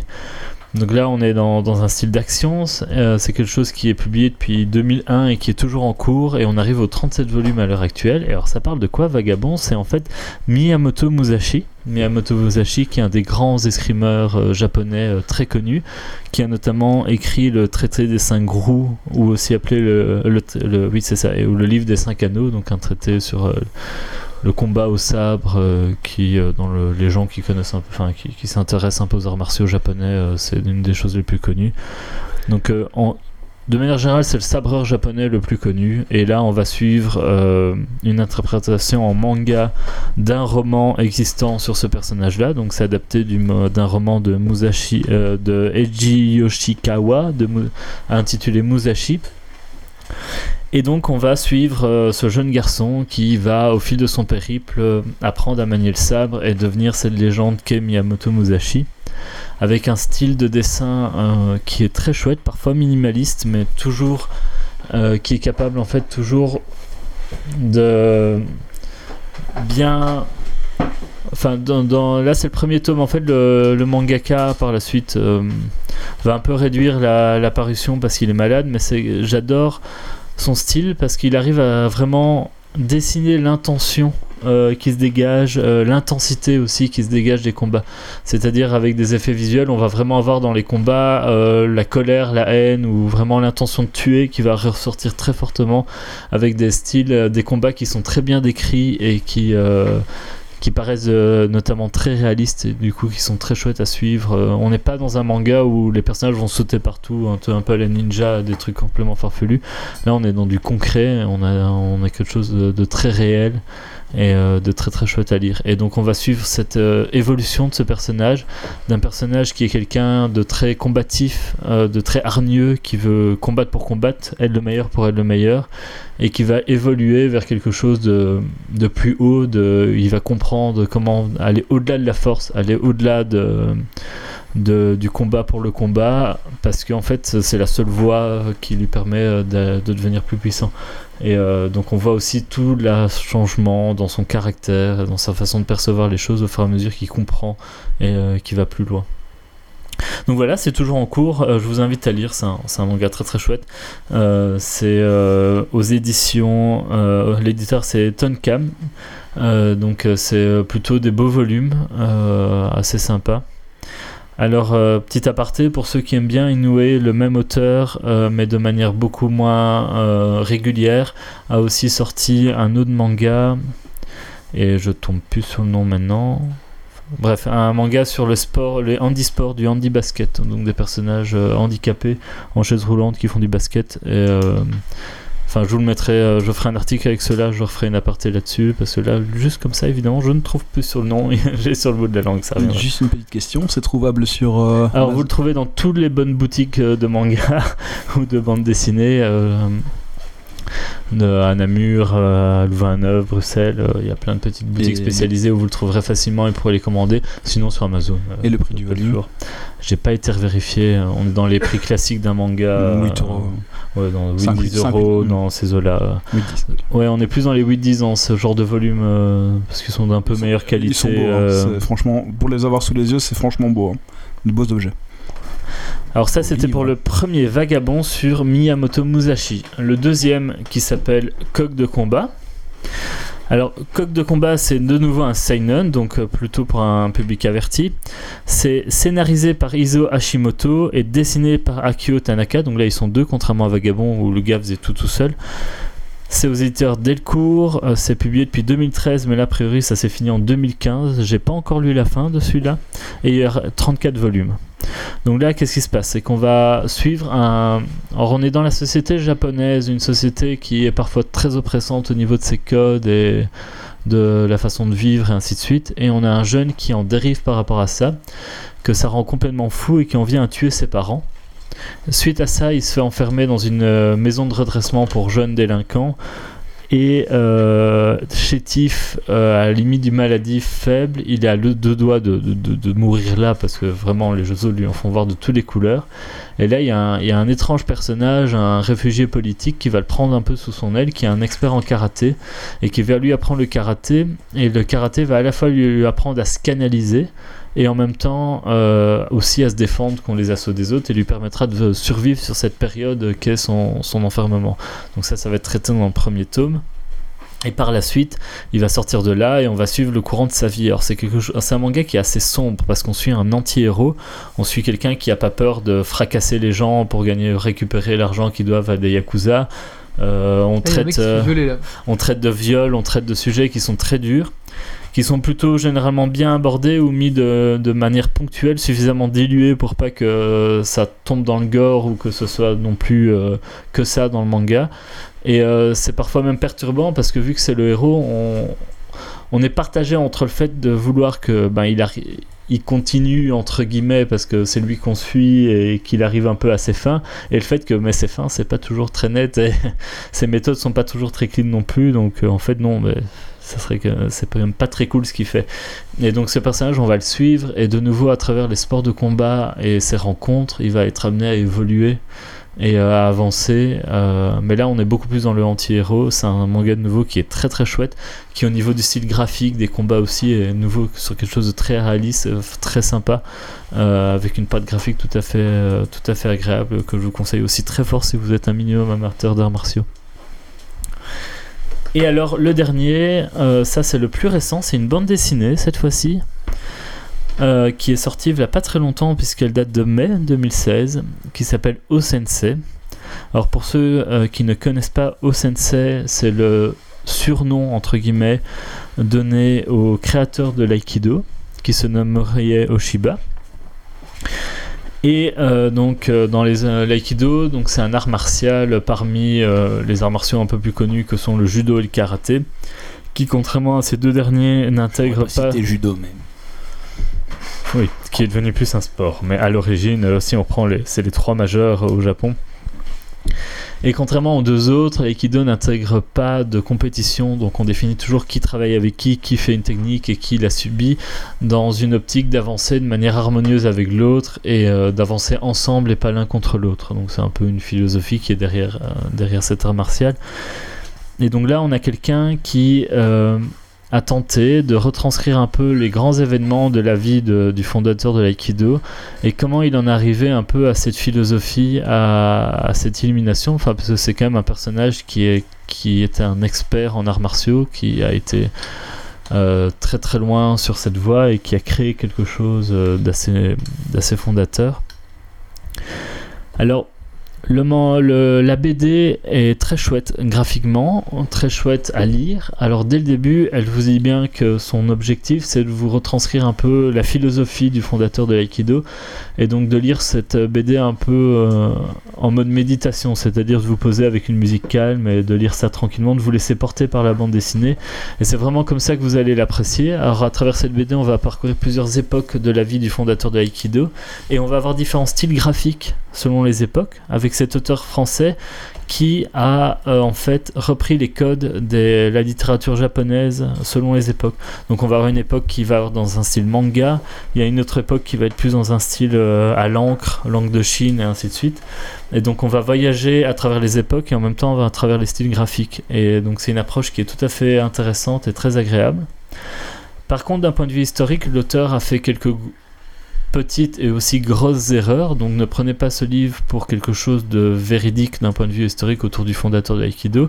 Maintenant, l'auteur s'en défend parce que de toute façon, c'était pas son but. Son but, c'était vraiment montrer la démarche du fondateur et non pas forcément son histoire. Alors, ce qui s'est passé d'un point de vue plus pragmatique, c'est que euh, l'auteur a contacté Guillaume Erard, qui est un, quelqu'un qui pratique beaucoup d'aïkido dans la maison mère de l'aïkido au, Japon, qui est le Dojo, et qui fait beaucoup pour, euh, pour l'aïkido de manière générale, et euh, qui fait pas mal de vidéos et ainsi de suite autour de l'aïkido. euh, c'est un Français qui est au Japon, donc il fait beaucoup en francophone. Et donc lui a été contacté et a redit à l'auteur toutes les erreurs qu'il avait trouvées, parce que c'est un expert dans l'historique un peu d'Ushiba. Le problème c'est que ben, il a été mis au courant trop tard et donc euh, ça n'a pas pu être modifié avant la publication. Mais du coup, l'auteur a sur son blog expliqué un peu les erreurs qu'il s'y trouvait en expliquant bah lui c'était pas forcément son but et qu'il s'en excusait. Mais donc c'est une belle démarche de l'auteur de dire d'accord, enfin voilà, je vous présente les erreurs qu'il y a dans mon ouvrage et je suis désolé de pas avoir pu les corriger avant la sortie. Et euh, aussi, ça a permis à Guillaume Erard, donc je vous mettrai un petit article avec les, trois, les trois ouvrages et euh, le- les liens.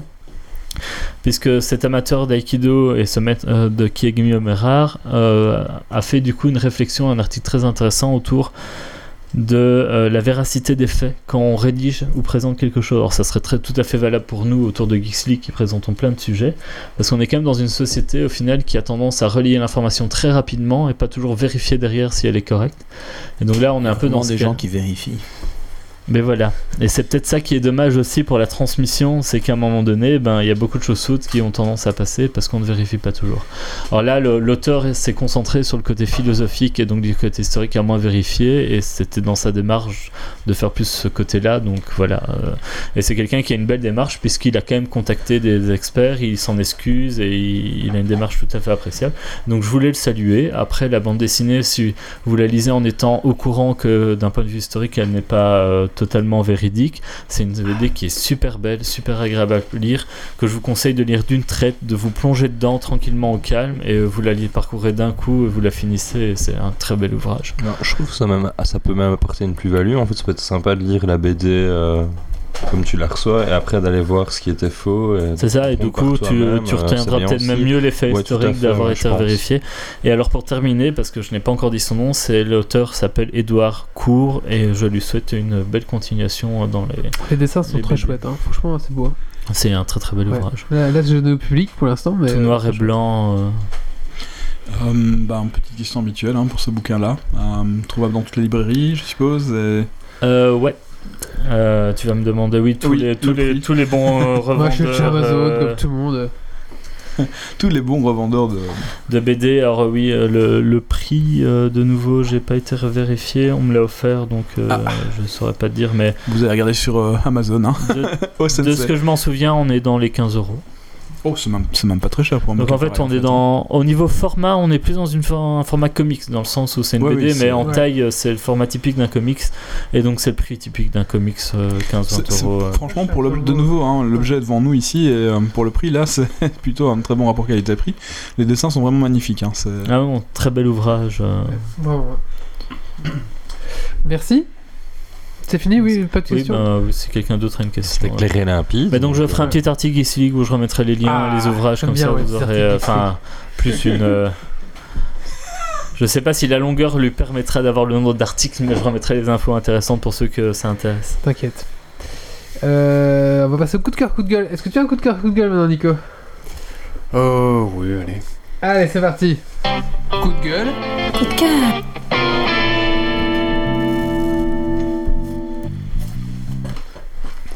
Ah bah, un petit coup de gueule alors, euh, juste, pour le taper comme ça, sur euh, Microsoft et sa politique de, mise à jour avec euh, Windows 10. Euh, pour tous ceux qui sont un petit peu amateurs de jeux, connaissent déjà le, le problème de la mise à jour qui se déclenche, ou en tout cas son téléchargement quand on est en pleine partie, avec le ping qui monte en flèche. Voilà, c'est un petit peu un petit coup de gueule sur euh, cette politique où on ne peut pas désactiver les mises à jour. Oui, et je devrais juste rajouter qu'en fait la mise à jour se fait la plupart du temps en peer-to-peer, et donc euh, du coup, même si vous la mise à jour est téléchargée sur votre machine, euh, la machine continue à envoyer la mise à jour vers d'autres postes Microsoft. Cette option-là est paramétrable. C'est paramétrable, tout à fait, la plupart des gens ne le désactivent pas. Et il y a aussi autre chose, donc c'est en peer-to-peer vers, vers les autres personnes. Microsoft, sachant que leur bande passante n'est plus trop utilisée pour les mises à jour, s'est permis de faire des mises à jour à, 3, à plus de 3 gigas, ou ouais, c'est plus de 3 gigas, je pense, euh, avec euh, à chaque fois l'entièreté des drivers. C'est bien et c'est pas bien, mais bon, bref, euh, voilà, c'est bien de le dire aux gens avant, quoi. Chez moi, ce serait 3 jours de téléchargement hein, avec ma connexion. Ouais, et surtout nos connexions limitées en Belgique. hein. Et alors, j'ai eu, moi, j'ai eu une blague au boulot. Euh, je devais présenter un truc, enfin voilà. Et puis, euh, j'ai une design qui plante, donc je j'ai dit, bon, moi, je la redémarre. Puis là, il me fait, voulez-vous redémarrer et faire mise à jour ou éteindre et faire mise à jour? Bah, je vais redémarrer et faire mise à jour. Une heure et demie. T'as fini ta journée de travail, quoi, non Une heure et demie. Et près. je dis, bon, ça va, c'est une petite mise à jour. euh, Une heure et demie. euh, L'anniversary update, la 1607, prend C'est celle-là, ouais, c'est celle-là. entre 1 heure et 3 heures selon la puissance du PC. Ouais. Et- Je suis bien content d'être sous Linux et que la plupart des postes soient sous Linux ou sous, euh, sous d'autres choses qui ne sont pas du Windows. On est à la limite du la chômage chose. technique, quand même, hein, à ce niveau-là, pour toi. C'est clair. Oui. Euh, on va donc parler maintenant de console. Ah, oui, oui, oui, oui, tout à fait, pardon. Euh, c'est- moi donc. Euh, Sinon, j'ai un coup de cœur. oui, oui, coup de cœur, coup de cœur. Je- Le temps que je rassemble mes idées. Coup de gueule. Coup de cœur. Vas-y, Grumpy. Ouais, donc euh, c'est euh, un petit coup de cœur euh, pour un générateur d'effets rétro.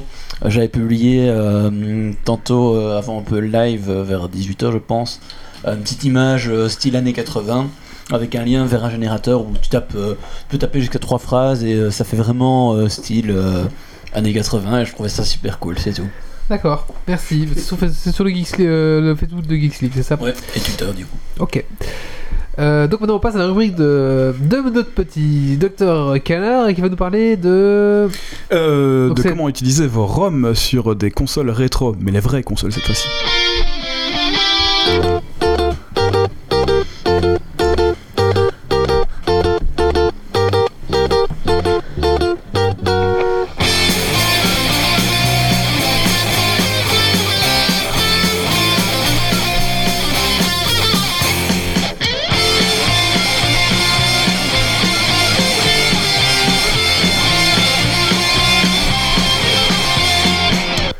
Et ben voilà, donc euh, ce coup-ci, euh, je vais me lancer dans une expérience tout à fait euh, étonnante pour moi. Je travaille sans filet, c'est-à-dire que je n'ai quasi pas de feuilles devant moi.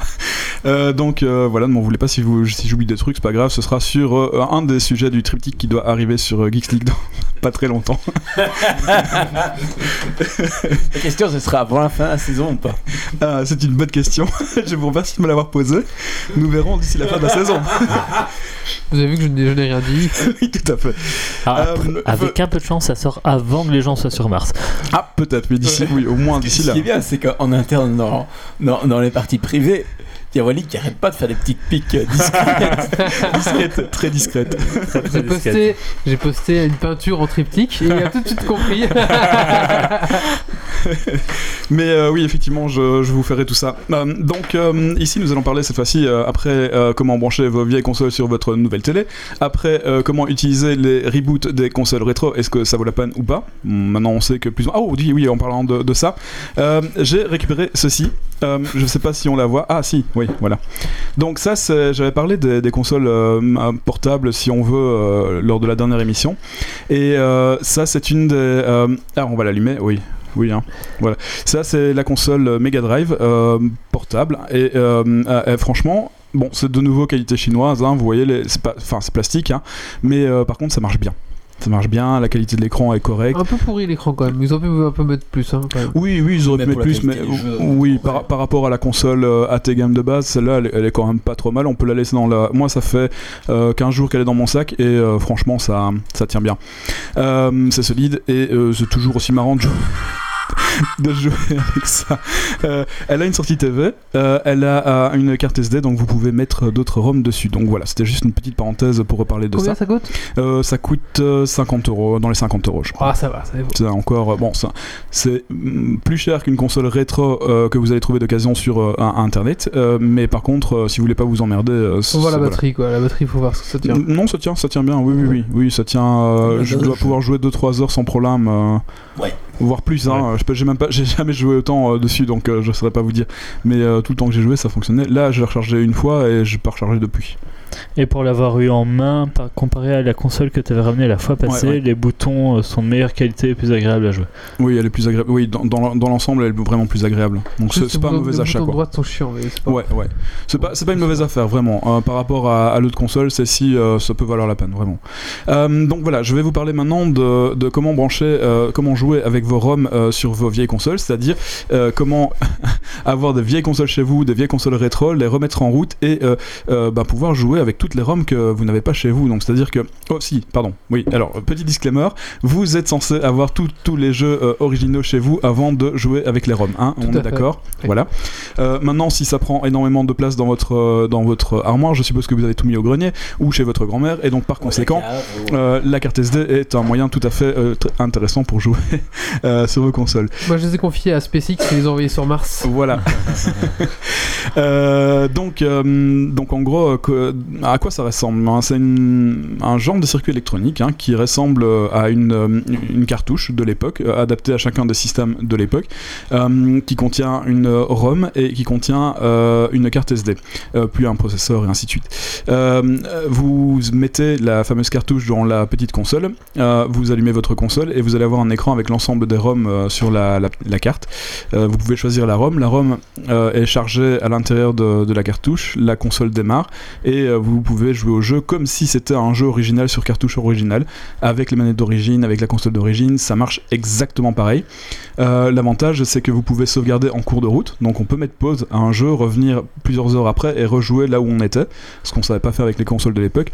On peut euh, sauvegarder le euh, sauvegarder l'état. Donc euh, on est arrivé euh, au niveau 3 de Super Mario, bah, on, est un- on n'a pas besoin de laisser la console allumée pour pouvoir rejouer après. quoi. Ah. C'est le problème de l'époque. Pratique. Oui, voilà. Euh, plus plein d'autres joyeusetés qui sont liées à ça. Alors forcément, vu que j'ai pas les détails sous les yeux, je pourrais pas vous le dire, mais il y a énormément de fonctions qui sont liées à, à ces cartouches et même si c'est pas pour jouer à toutes les ROM, ça, ça a quand même vraiment son avantage. Alors. La question principale, c'est quel est l'avantage de ça euh, vis-à-vis d'une console rétro reboot? Bah, le- Je pense que l'avantage principal, c'est qu'on garde le feeling exact de la console euh, d'origine. Euh, ça marche. Console rétro reboot. Euh, Retro Reboot, c'est la, celle que j'ai montré la dernière fois, par exemple, la Mega Drive euh, AT-Game. Euh, Donc là, tu parlais de Super Mario. L'avantage, c'est déjà aussi les consoles qui n'ont pas de console reboot pour l'instant. oui, ah oui, ça aussi, oui, tout à fait. Euh, en plus, le prix des consoles, euh, des vieilles consoles est toujours euh, assez raisonnable en loose, hein, donc sans boîte, euh, avec une manette, euh, un jeu, une, une alimentation. La plupart des consoles sont trouvables en tout de 50 euros. Donc on peut se refaire une petite collection euh, rétro pour euh, franchement pas cher. Euh, les cartouches SD euh, ont quand même un certain prix, euh, souvent beaucoup plus cher que la console d'origine. Euh, quand je dis beaucoup plus cher, par exemple, euh, pour la Master System, euh, la, la carte, la carte cartouche, on va l'appeler comme ça, coûte 77 dollars. Bon. C'est pas très cher, euh, c'est quand même cher, mais par rapport à, à devoir racheter l'ensemble des jeux, c'est quand même meilleur marché. Euh, avec la NES et la Master System, euh, les- la carte SD est suffisante pour euh, euh, avoir l'entièreté du catalogue de jeux de, de l'époque dessus. Donc pas besoin de, de, de, de chaque fois ressortir les cartouches, les abîmer. Vous les gardez bien dans les boîtes de votre collection, vous n'êtes pas obligé de les sortir. Vous utilisez cette cartouche là et puis bon, bah, vous pouvez jouer à vos jeux quoi. Euh, donc je parlais de 77 dollars pour euh, Master System. Pour Mega Drive, on arrive déjà à 150 euros, euh, 100 170 dollars. Euh, Nintendo 64, euh, euh, Nintendo Sparis aussi, une- c'est entre 80 et 180. Euh, la NES, elle est à 130 euros. Euh, ouais, c'est pas bon marché. Et Mais- point de vue euh, accessibilité, c'est facilement trouvable ou faut, faut chercher? Alors, euh, je mettrai les, les liens sur euh, le site. Euh, J'ai trouvé tout à l'heure, donc en faisant ma, ma, ma préparation, euh, j'ai trouvé un site qui reprenait vraiment l'entièreté des choses que, que je dis ici, donc euh, on traduira pour vous et puis on vous mettra les liens évidemment. Euh, on peut trouver dessus les liens pour les, les achats de ces, différents, de ces différentes cartouches. Il faut savoir que le, le vendeur principal c'est Clix, je pense, à, vérifier, je l'ai pas sous les yeux, mais ou Kirks. C'est un, vendeur, c'est les Everdrive. Lui fournit des, des cartouches de, qualité euh, avec l'entièreté des fonctions, avec des composants électroniques dedans euh, haut de gamme. Euh, ça n'a rien à voir avec les consoles chinoises. On, peut par exemple, ah oui, je, vais- en parler aussi. Ces cartouches-là, vous pouvez mettre autant de ROM dessus et vous pouvez jouer autant de, autant de jeux que vous voulez. Il n'y a pas de limite. Je veux dire, vous allez pouvoir charger euh, 1000, 10 000 jeux si vous voulez, c'est pas un problème. Avec les cartouches chinoises, vu la, te- la technologie qu'il y a derrière, on peut charger qu'une un, un millier de ROM maximum. Donc, euh, je veux dire, recharger 1000 ROM. Donc, vous, vous pouvez jouer euh, euh, 1000 fois la même ROM, c'est pas ça. Mais Mais, on peut pas jouer mille fois. voilà, c'est ça. J'ai hésité longtemps à le dire, mais c'est c'est exactement ça. On peut pas jouer Euh, mille fois à 1000 ROM. c'est ça. Tu peux jouer une fois à 1000 ROM, mais tu ne peux pas jouer. Mais tu- non. enfin bref, vous avez compris. Euh, les cartouches chinoises, euh, donc voilà. Après, la différence de la différence, c'est le prix. La cartouche chinoise est à entre 20 et 40 euros. La cartouche euh, Everdrive de qualité est à plus de 100 euros. Donc euh, voilà. Euh, je n'irai pas acheter la cartouche Master System parce que l'entièreté des jeux Master System tourne sur la Mega Drive. Donc autant acheter juste celui de la Mega Drive, sachant que la cartouche qui est dans la Mega Drive peut fonctionner aussi avec l'adaptateur euh, 32 fois, euh, qui était un adaptateur qu'on rajoutait sur la console à l'époque, qui donnait des- une qualité graphique équivalente à la Saturn euh, sur la Mega Drive. Euh, autre moyen de jouer sur la Mega Drive, vous pouvez acheter le Mega CD si vous arrivez à le trouver. Tous les CD sont euh, gravables, on peut graver des ROM sur les CD euh, avec un petit logiciel sur le côté. Euh, Il n'y a pas besoin de craquer, euh, il n'y a pas de protection hein, sur cette console-là. Euh, Super NES, Nintendo belle 64. Ouais. Il doit y avoir un super CD pour Super Nintendo. normalement. Ouais. Ah oui, oui, non, il y en a un. euh, c'est pas un lecteur de disquette aussi qu'il y avait sur euh, la, la, la Nintendo 64 C'était sur la NES, non Il y avait un Ou la truc. CD. Sur la Super Nintendo, ils devaient sortir, mais ils ont jamais sorti. Et, sur la, et sur la NES, il y a eu un truc par satellite. Euh, où ils Ah, envoyaient euh, des morceaux de jeu et des machins. Ah oui, il y avait un modem dessus euh, qui a, ça, ça fonctionnait en- au Japon, ça. Je pense que c'est jamais c'était uniquement l'envoi, évidemment, que c'est par Ouais. satellite, mais t'avais des, des jeux euh, qui sortaient. Parce que je me souviens quand j'ai reçu ma Super Nintendo, il y avait, j'avais tu lis le mot d'emploi quand tu vas aux toilettes, et euh, c'était écrit euh, connectique pour le, le, le super lecteur CD ou je sais plus quoi. Et là c'était là, waouh. C'est pas justement la, la collaboration qu'ils ont pas finalisée et qui a amené à la PlayStation Ah peut-être avec Sony, oui. Non, parce que ça c'était ce qu'il devait avoir entre la Super NES et la Nintendo 64. Hmm. La PlayStation à la base c'est ça. Et, euh, mais sinon en fait ce qu'il y a c'est que tu regardes que soit la NES, la Super NES ou la Nintendo 64, euh, tous en dessous ont un port d'extension qui est soit caché par un cache ou autre. Ouais. Parce que justement euh, ils avaient prévu des appareils d'extension et celui qui avait le plus de succès potentiel c'était celui de la Nintendo 64. C'était la DD64. C'était un truc aussi grand que la Nintendo 64 et qui permettait plein de trucs, notamment euh, d'utiliser le web, etc. Sauf que ça a eu, ça s'est vautré en fait. Oui, bah, c'était cher, hein. c'était avant l'avènement d'Internet, on payait encore euh, les communications modem, donc euh, il y a pas une chier de trucs qui sont sortis au Japon sont jamais arrivés ouais, jusqu'en ouais. Europe aussi. On peut les trouver maintenant sur internet hein, dans le marché euh, du rétro. Euh, après, les prix sont quand même euh, assez, assez importants. Ici, je parlais des consoles euh, principales. Donc, on avait euh, donc ça, ces cartouches-là. Vous les avez pour la NES, la Master System, la Mega Drive, la Super NES, la Nintendo 64, l'Atari 2600 ou la Famicom, peu importe. Euh, Famicom, je veux dire par rapport à la Super NES. hein, Enfin, euh, bref. La Euh, NES japonaise. Pardon, je m'embrouille, mais euh, donc même pour l'Atari, vous avez le, le lecteur de, carte SD, hein, ça marche euh, relativement bien. Euh, oui, non, en fait, c'est pas que ça marche relativement bien, ça marche très bien en fait. c'est vraiment un truc intéressant.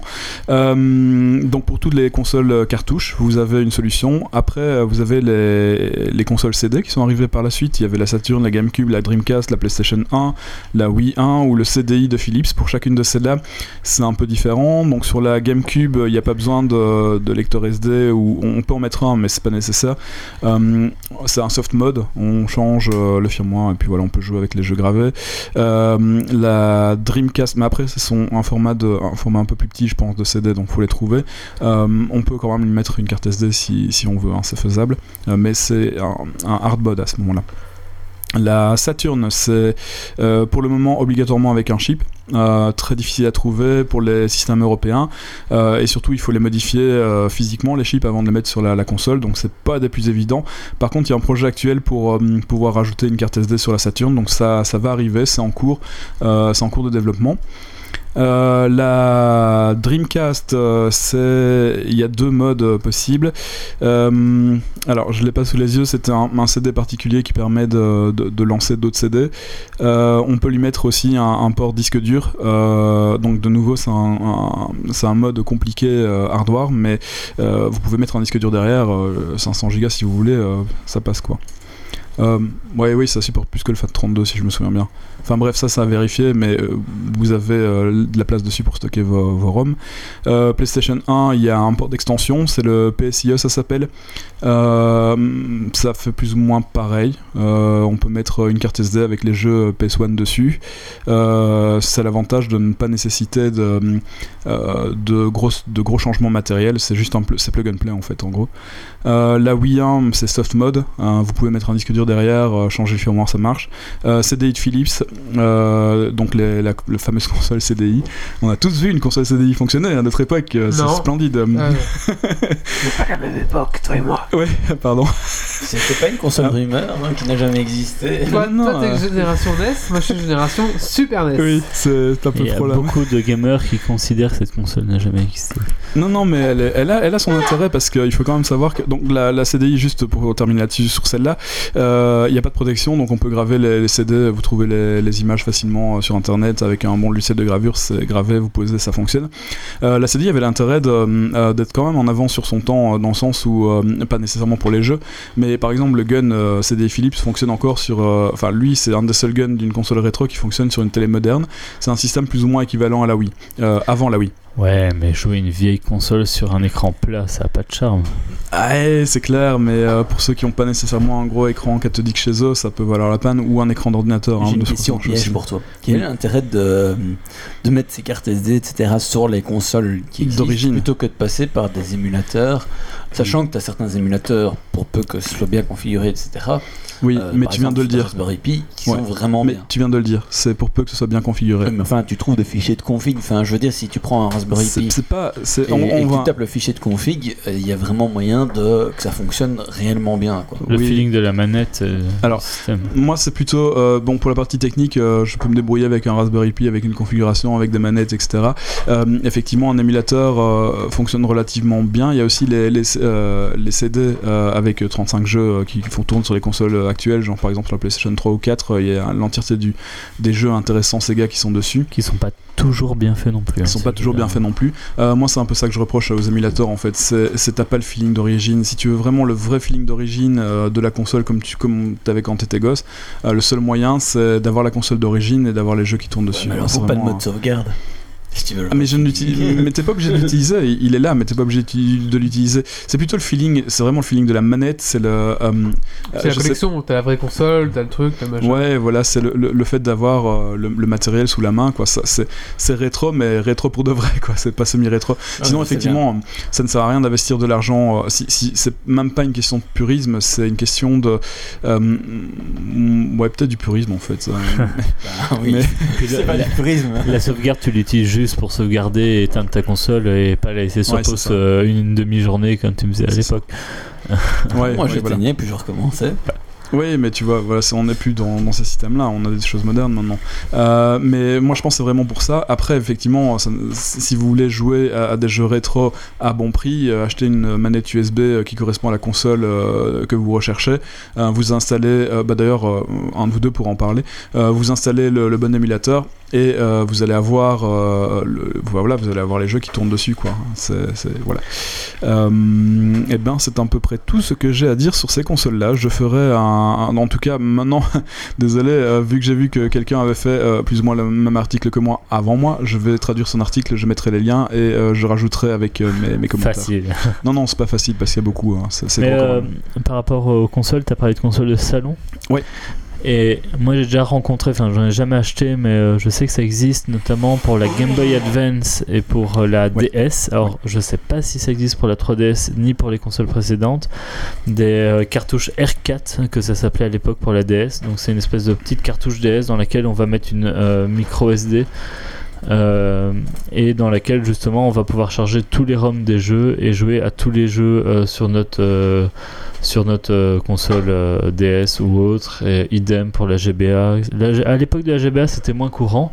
À l'époque de la DS on est vraiment arrivé à l'époque où internet était très démocratisé tout le monde euh, avait et où les parents qui avaient des enfants avec une DS ont vite compris qu'acheter une R4 c'était moins cher que d'acheter plein Ouais, de jeux et ils sont passés à ça.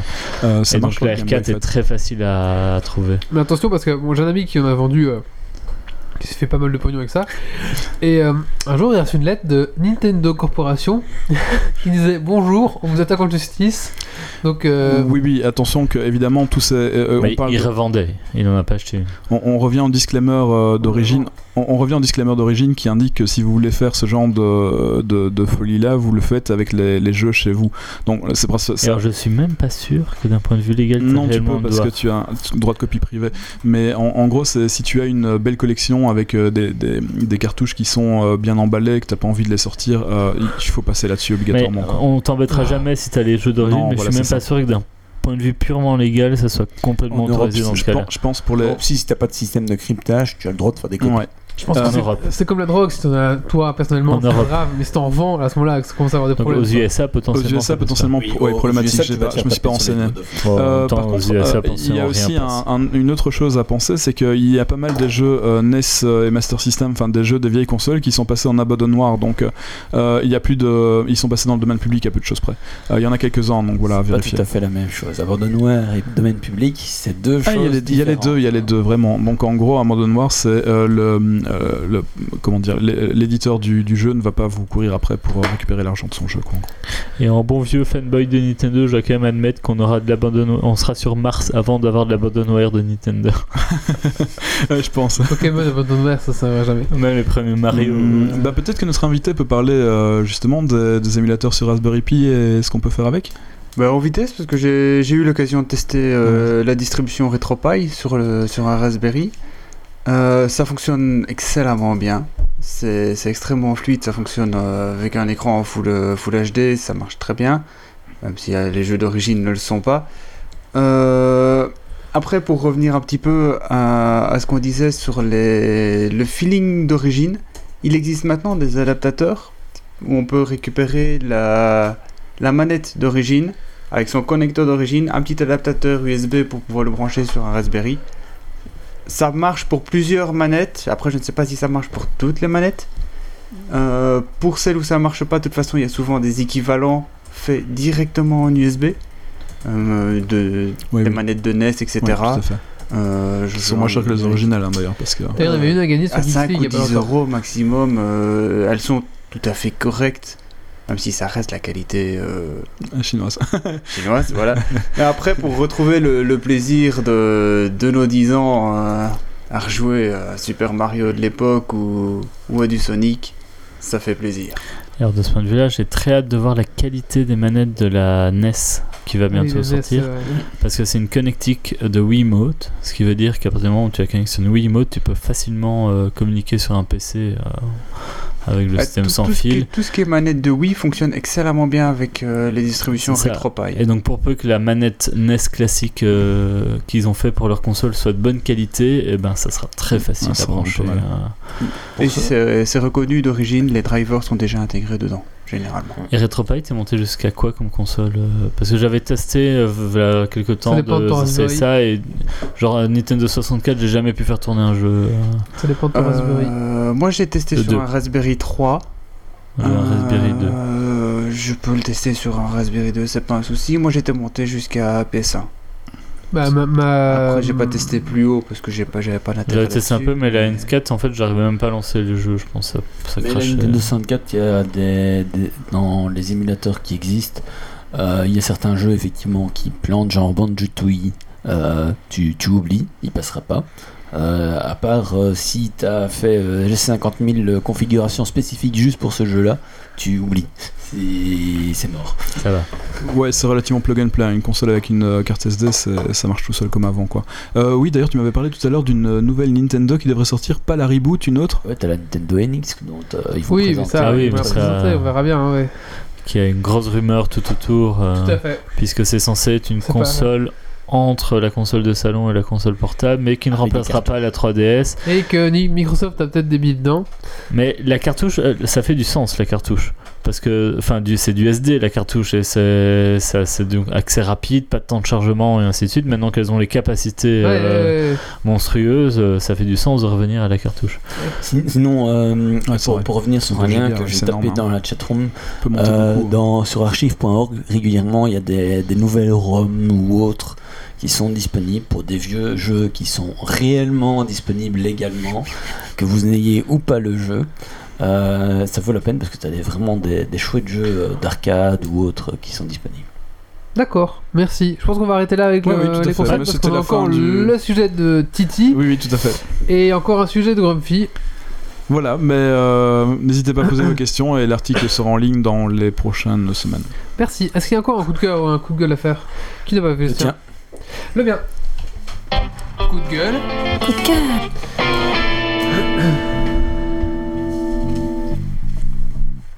Alors moi, c'est un coup de gueule à propos de Amazon justement. Pourquoi? Euh, Donc, vous savez, j'ai- tenté d'acheter un, fond vert. Donc, vous allez sur Amazon euh, France parce qu'il n'y a pas d'Amazon euh, BE. Et puis, vous faites vos achats. On vous dit rien. Hein vous faites bien vos achats. Vous avez tout dans votre panier. Vous faites. Est-ce que vous voulez bien cette adresse? Vous, dites oui. Vous rentrez votre petite carte Visa et là vous faites euh, erreur. Ce produit ne peut pas être livré à votre adresse. Alors tu fais ah mais attends, c'est pas grave, je vais me faire livrer euh, chez moi en Belgique, bah ou à Luxembourg à mon travail. Alors erreur. C'est pas ouais voilà. Beaucoup oui. de produits qui sont livrés Alors, qu'en France. hein. Oui, ils sont livrables qu'en France, mais euh, quand on, alors il y a un truc qui marche très très bien avec le Luxembourg quand on a une entreprise au Luxembourg ou quand on a euh, un bureau, enfin un endroit fixe à Luxembourg ou votre entreprise est à Luxembourg, vous pouvez demander à votre patron. On peut aller sur le site de la poste euh, euh, luxembourgeoise, on prend un pack-up. Euh, il y a deux destinations particulières. Il y a un pack-up avec euh, pack-up export Allemagne euh, et pour la France, c'est pas pack-up export, c'est livraison qui est là ou livraison en en caddie. alors non, c'est pas des caddies, c'est livraison en, en casier Amazon en fait. Donc on, on va au Champ Pôle Europe. Tu fais livrer dans le casier Amazon. Voilà, au Champ Pôle Europe, c'est euh, c'est près de Messancy, euh, pas loin de chez nous. Donc vous êtes proche de la fron- frontière française, vous pouvez faire livrer dans un casier Amazon, euh, euh, Amazon et puis aller chercher là-bas. C'est ce que j'ai fait au final. Ouais. Je suis livré chez Amazon. D'ailleurs, en chez, ah, où je mets en France quoi du coup. Ouais. Donc tu fais comme enfin donc c'est quand même et ce qui est fou, pour c'est que pareil. mettent au moins un filtre ce produit affiche-moi les produits Ouais, que tu peux ouais. livrer parce que chaque fois que tu cliques tu mets dans le panier tu fais tout. en fait, quelques la- années, ce sera fini parce que le- l'Europe a interdit ce genre de choses. Donc, euh, Quoi en gros, si un produit est disponible dans un des pays européens, tu Tu peux pas interdire de pas le li- de Ah, le livrer dans un autre pays. Mais en fait, si tu, quand tu es sur la page où tu as tous tes produits qui s'affichent, ça ne l'affiche pas, mais dès que tu es sur la page produit, tu as une phrase en rouge qui apparaît pour t'indiquer que c'est pas Non, faut livrable. que je mette dans mon panier que je valide pour que ça. Ah, ça- moi, euh, j'ai toujours eu une. Euh, t'as une phrase en. Si tu- quand pas. t'as tes 10 produits euh, que t'as fait ta recherche, ça apparaît pas, mais si t'as cliqué sur un, normalement ça apparaît. Ah, mais il faut cliquer, enfin, tu vois, c'est chiant quoi. C'est juste très chiant. Et Et alors, euh, le truc débile par rapport à ces points relais, c'est que ben il y a le truc au Champ Paul Europe où vous venez de parler. Euh, en Belgique, la Poste a mis euh, ce genre de Ah, casier à disposition qui s'appelle Bipost, euh, enfin avec des, des casiers que je trouvais très sympa comme principe. payant. Et en fait, non, mais c'est qu'ils sont, ils ont pas Amazon comme partenariat. Ouais. Donc tu peux tra- aller Zalando, ça marche, mais Amazon non. Donc euh, mettre un truc comme ça en place et oublier un des plus grands vendeurs web euh, existants, c'est un peu bête quand même. C'est une histoire à la belge. La, la Poste a voulu encore une fois se goinfrer d'argent comme ils font toujours. Et donc, euh, c'est tout. Ouais, mais c'est ce que j'allais dire, une histoire belge, c'est un peu dommage. On oublie Bah, un peu les, les cas intéressants. Moi, quand j'achète à l'étranger, en France principalement, c'est du Mondial Relay pour le déplacement. Et sur Amazon, je fais, en Allemagne en tout cas, je fais livrer sur euh, le, le pack-up euh, export. Et euh, mon colis arrive dans, une, euh, dans des casiers de la poste euh, à Luxembourg, Strassen. Donc, euh, voilà. Le problème, c'est qu'avec Doc Canard, le bon marché n'est pas forcément la même définition tout c'est le vrai. monde, mais Et sinon, le truc et astuce, c'est de commander sur Amazon.de. Et eux, au général, il voilà, il n'y a pas de souci. Voilà. il préfiltre. euh, Je sais pas, non, Mais je vous assure. Parfois, euh, parfois ça bloque, mais euh, bah, après, faut- oui, J'ai- forcément, ce que, ça dépend ce qu'on achète. Mais euh, c'est vrai qu'en Allemagne, il y a beaucoup plus de disponibilité pour nous, hein, ça c'est clair. Mais bon, pour la pour l'Allemagne, il y a une, une possibilité hein, quand on est à Luxembourg. Mais c'est fou Mais, euh, qu'ils veulent pas mon pognon, quoi. Je. Je m'étais fait avoir, j'avais euh, des petites vis pour le MacBook Pro euh, de refaire la coque. Et c'était un truc, euh, je sais plus comment ils appelaient ça. En gros, tu le mets dans ton panier et quand tu as 25 euros d'achat, ça te le rajoute automatiquement dans la commande suivante parce qu'en fait, c'est tellement petit que euh, bah, ils vont le glisser dans la commande, ça prend pas de place et euh, ils font pas un envoi séparé pour ça. Et euh, donc, j'avais laissé traîner et puis à un moment donné, je commande et je vois qu'ils le mettent, ils m'embêtent et tout. Et en fait, euh, c'était justement ce truc-là que j'avais pas fait gaffe, qui était pas livrable en Belgique et ils voulaient pas Ah. me mettre. de- Et en plus, c'est un truc qu'à la base, ils prennent, ils glissent dans la boîte parce que ça prend pas de place et ainsi de suite. Quoi. Donc, dommage. Donc, du coup, j'ai acheté sur un vendeur eBay. voilà. Alors, mieux, c'était un vendeur eBay où il y avait acheter ou faire une offre. Du coup, il vendait 36 euros son fond vert. Je fais bah 30. Il me fait 32. Ouais, c'est bon. voilà. Et ça m'a coûté 18 euros moins cher. Peut-être la qualité n'y sera pas, mais je m'en c'est tout de la merde de toute façon de base. Et tiens, fond vert, euh, question débile. euh, pourquoi vert? Oui, ça a peut, être un fond, raison ça peut être un fond bleu, ça peut être un fond jaune si tu veux. On va dire que le vert, euh, c'est un... En fait, tu fais pas un fond rouge parce qu'il y a du rouge dans le corps humain. Toi, ta peau est rose et tout ça. Alors qu'un fond vert, on n'est pas censé avoir de vert sur nous. C'est une couleur qui est un peu, euh, tu vois, euh, euh, à part de l'humain. Du coup, c'est plus facile de filtrer euh, ce vert parce que, bon, après, faut pas venir habillé en vert, mais euh, voilà, c'est une couleur que ta peau n'a pas en fait. Donc, les deux standards, c'est vert et bleu en fait. Voilà, vert et bleu, c'est ça. niveau européen, c'est plutôt bleu et niveau américain, c'est plutôt vert. Si tu Ah bah bravo, ouais. Le produit belge, on repassera maintenant Geeks League. euh. Ouais, bah, j'ai pris un fond vert, un fond blanc et un fond noir. Voilà, c'était dans le pack. Oui, a une, caméra? Blanc et noir, du coup, c'est plus euh, pour la vidéo, de la photo? Oui, c'est pour la photo, c'est un fond photo quoi. Mais c'était avec quoi, dans le, dans Ouais, le pack bon. quoi. On va passer à la rubrique cinéma? Je suis en train de me faire cadrer par cet enfoiré de Yves qui met la caméra bien sur moi. Sympathique, sympathique. Sorry. Pas de soucis, c'est de bonne guerre. J'y Faut bien penserai pour filmer toi la le prochaine fois. C'est important. Bah jingle. Hein.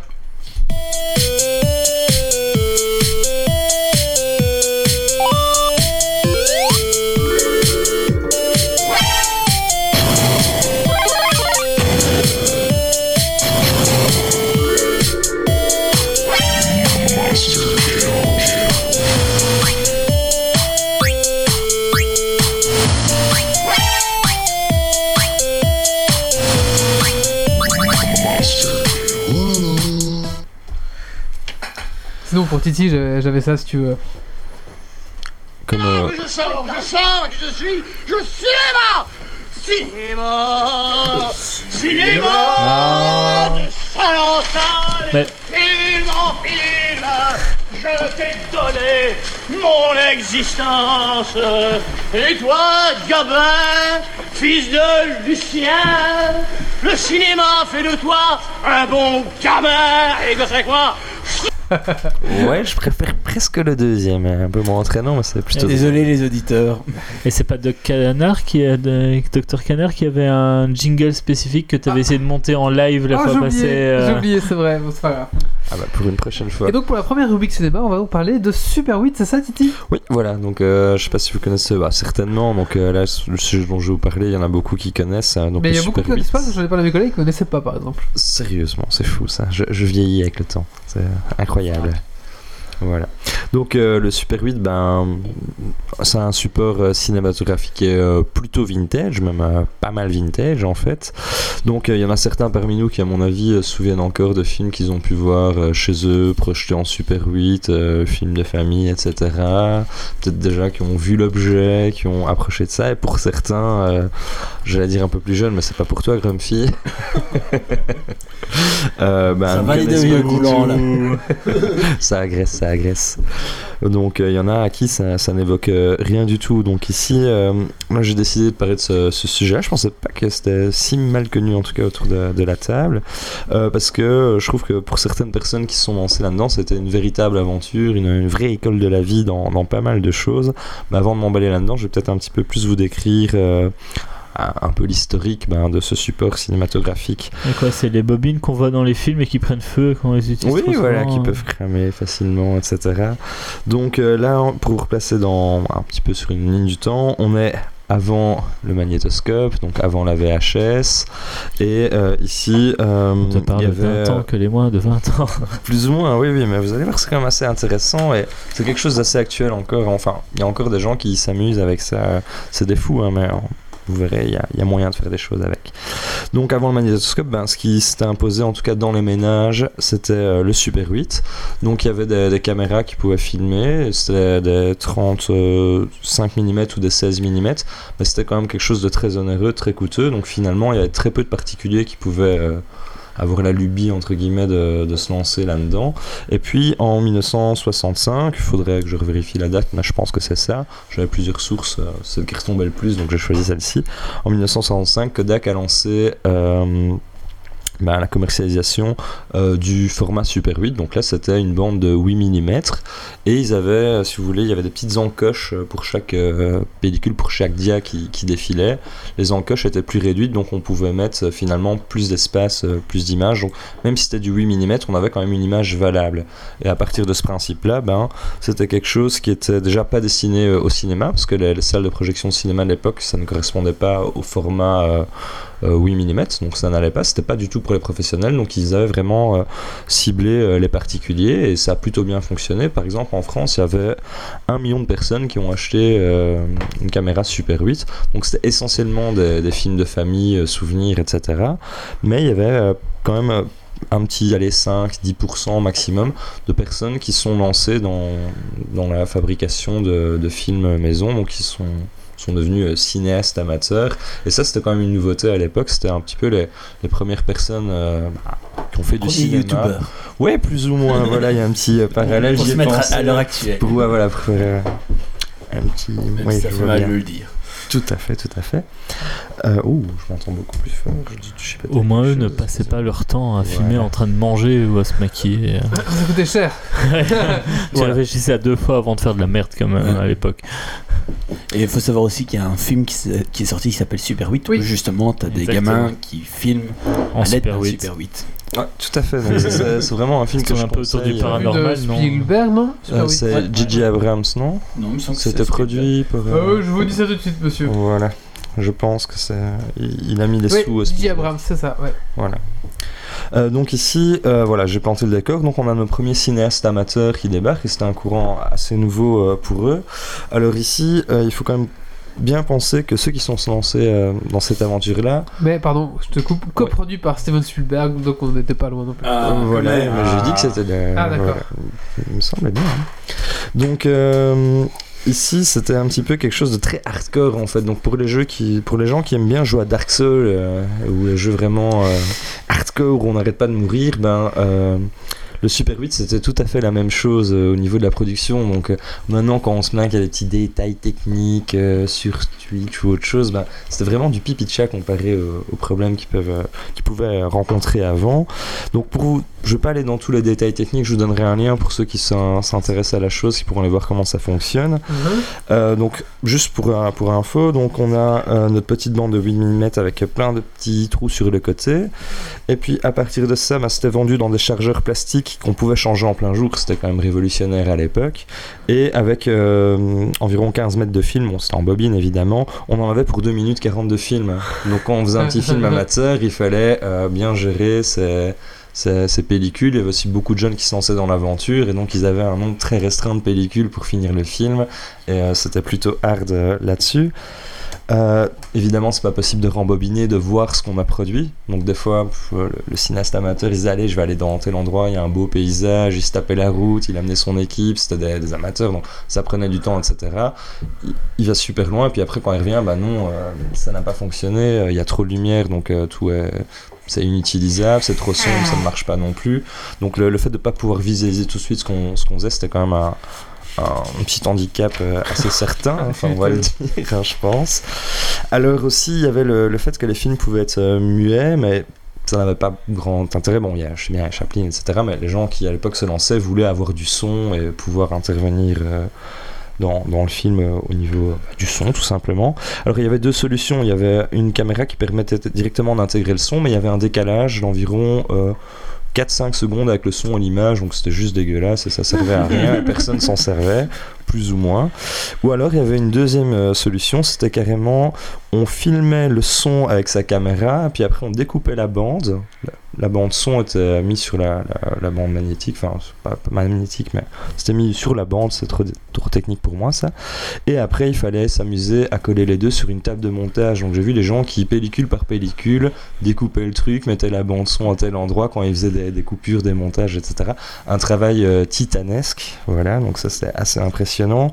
Il y avait des petits outils, donc vu qu'il y avait des films de 2 minutes 40, il fallait les, recouper ensemble avec d'une petite coupeuse, fallait pas se rater. Euh, comme avais dit, euh, euh, bah aussi, euh, ça s'usait vraiment facilement. Il fallait faire attention, ça pouvait cramer. Donc on pouvait aussi, il y avait des scotcheuses pour mettre des petits films pour réparer, etc. Mais encore travail de refaire, euh, encore une fois. Après, il y avait des fous furieux qui développaient le film eux-mêmes parce que faut avoir des bollocks. voilà, il y avait aussi le problème que bah, t'amènes ton film et bah, ton enfin, je sais pas, chez qui le gars t'a chez qui t'a amené le film, il te l'égare ou tu reçois pas les bons trucs. euh, c'est des anecdotes euh, réelles qui sont arrivées apparemment. Donc euh, voilà, donc il y avait plein plein de choses qui sont plutôt euh, dissuasifs, mais en tout cas ça avait pas mal de charme, je trouve. Et du coup, en fait, ce qui était assez intéressant, il y avait un, vrai engouement, il y avait pas mal de gens qui sont retrouvés dans cette passion-là. Et euh, les gens étaient vraiment bah, passionnés et il y avait des sortes de conventions. Alors là, moi j'ai vu un, reportage, euh, c'est ça qui m'a donné l'idée du sujet ici, qui s'appelle euh, Super 8 Madness. Donc c'est un, très bon documentaire qui retrace un petit peu l'histoire du Super 8 et des gens qui ont activement participé à cette période-là. On voit qu'il y en a plein qui sont finalement partis de là, que c'était une très bonne école pour eux parce que c'était tellement exigeant, tellement difficile, qu'il y en a qui ont fini dans, bah, comme. Je sais pas, metteur en scène, il y en a d'autres qui sont dans les effets spéciaux, Il y en a beaucoup qui ont fini dans des, cinéastes euh, pour faire des nanars aussi. Oui, tout à Malheureusement. fait. Mais euh, c'est aussi ça qui est drôle. Donc, quand on regarde un petit peu les films qui ont été produits, ben, on voit qu'il y a clairement un engouement euh, ben, pour la science-fiction, pour le gore. euh, après, budget limité, ben, on retombe aussi forcément un petit peu dans le nanar. euh, voilà, mais des fois, il y a des trucs qui sont totalement des ovnis. Donc, euh, voilà. J'ai pas trouvé encore de, de site où on peut aller regarder ces vidéos de, de vieux films Super 8. Je me dis que ce serait pas mal qu'il y ait une banque de données là-dessus, mais j'en ai pas trouvé. Difficilement, tu tombes sur euh, que des euh, teasers de Super 8 de J.J. Abrams. C'est plus ou moins tout ce que tu vas trouver. Euh, voilà, donc en tout cas, si ça vous intéresse, ben il y a donc le documentaire Super 8 Madness pour vous rendre compte un petit peu mieux de, de ce que c'était, ce que tout ce que ça va être positif euh, et de fou euh, comme aventure. Alors au niveau de la technique, ben, il y a un vieux fan qui a fait un... le nom du site me fait rire, c'est Fiston Production. F-I-S-T-O-N, puis point production, point free, point fr, slash super 8, slash super 8, slash html. point. Voilà, c'est le, bon vieux site. Donc c'est le, site euh, euh, en mode papy avec les vieilles images, mais euh, c'est quand même assez complet. On voit que le gars est passionné, donc c'est plutôt bien détaillé. Et, voilà, donc ça, ça peut, si vous êtes intéressé par la technique, vous pouvez aller voir là-dessus. Et euh, sinon, pour ceux qui veulent vraiment se lancer dans l'aventure, euh, il y a encore des concours maintenant qui sont organisés pour les, pour les fous furieux de la vie. Donc, euh, Dark Souls, c'est pour les bébés. vous pouvez vous lancer dans l'aventure et dans pas mal de pays, apparemment, il y a des festivals du film Super 8 avec un règlement qu'on peut télécharger. Euh, Il y a toutes des conditions à remplir, on les remplit, puis après on participe et puis on voit ce que ça donne. Mais je pense que ça peut être quelque chose de très intéressant. Et il y a aussi apparemment des ASBL qui fournissent le, le matériel. Donc, euh, par exemple, il y a l'Abominable, du côté de Paris, euh, je vais pas rechercher en Belgique si ça existait, manque de temps, mais eux, ils proposent d'avoir accès à des colleuses, de pouvoir faire passer les films, de pouvoir développer en chambre noire, de rajouter des couleurs. Ils ont tout le matos qui est lié au Super 8 pour pouvoir développer. C'est gratuit, il faut demander les services, et la seule condition, c'est qu'ils vous transmettent le savoir et qu'après, ben, si quelqu'un vous le demande ben, et que vous êtes présent, vous donnez un coup de main à votre tour. C'est un peu l'esprit Repair Café, comme ça, basé sur le Super 8. Donc il y a des locaux, des infrastructures pour vous aider à vous mettre au défi. Et c'est encore plus dur qu'à l'époque parce que maintenant, les prix des bobines Super 8, euh, ça envoie Ah, du a- lourd. Il n'y a plus vraiment. Kodak a arrêté la production des. Ouais, mais il y, a- en a encore, euh, il y a des a firmes qui reprennent mais- le filon, donc c'est plus forcément Kodak qui fait, mais il y a, il y a encore moyen de trouver ça sur internet, mais les prix sont vraiment affolants. Donc, euh, Ah ouais. Perso, je vois moyennement l'intérêt de, de filmer en Super 8. oh, oui, oui, Parce qu'il y a- il y a d'autres technologies, si truc tu veux un petit peu du. C'est la passion, c'est comme à quoi ça sert de rouler avec un- une voiture, Non, une vieille non, voiture. mais. Je veux dire, si tu le veux. grain de la tour- pellicule. Non, mais si justement tu veux tourner avec des, des vieux grains, etc., il y a d'autres euh, d'autres types de caméras qui sont sortis où le matos de base tourne, coûte quand même moins cher et tu as aussi cet aspect ancien. Bon, c'est pas le même matos, mais où tu, tu es obligé de faire du montage, etc. aussi. Donc, euh, 35 mm t'as revient au même problème. Pardon, oui, je, je lui posais la question de savoir s'il parlait du 35 mm. T'as revient au même problème. Mais euh, j'ai plus les noms en tête, mais voilà, je sais qu'il y avait des. C'est peut-être juste par nostalgie aussi. Ouais. Ouais, ouais, je pense que c'est ça. Donc, C'est la première caméra grand public en fait, c'est pour ça. Mais là, j'avais regardé pour les prix, ouais, c'était quand même. Enfin, après, j'ai vraiment, moi, eBay, Amazon, tout ça, euh, j'y vais jamais, donc je sais pas trop, mais je pense que la, la bobine de, pour un film de 2 minutes et demie, euh, c'était aux alentours des 30 dollars. Donc, euh, bon, après, si vous faites un film, il y a moyen de le faire en. Enfin, vous n'allez pas faire un long métrage, hein, tous les petits films qui sont produits, c'est. Ah bon? Voilà, bah non, bah, je, je précise bien, mais.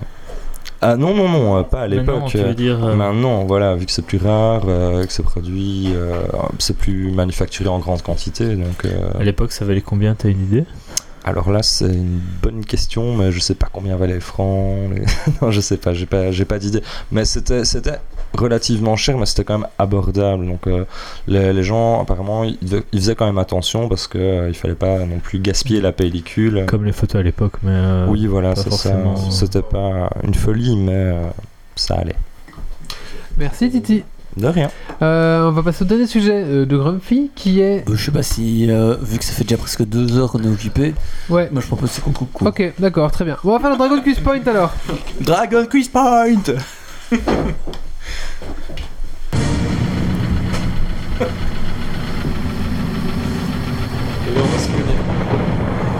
Des hommes, des défis, du suspens, des questions. Le dragon Kids Point. Es-tu prêt pour le défi? Et tu vas.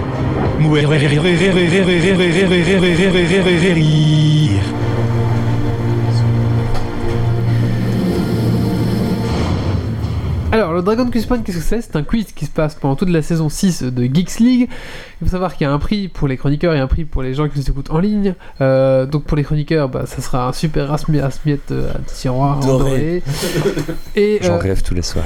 et pour, euh, et pour euh, les auditeurs, ça sera un goodies Geeks League, donc un pull, un t-shirt, ce qu'ils veulent. D'accord? Ou éventuellement d'autres trucs, hein, si Oui, on- a tellement de trucs en réserve. Et Ouais. pour une fois, ils peuvent faire des points qu'un LF est pas là.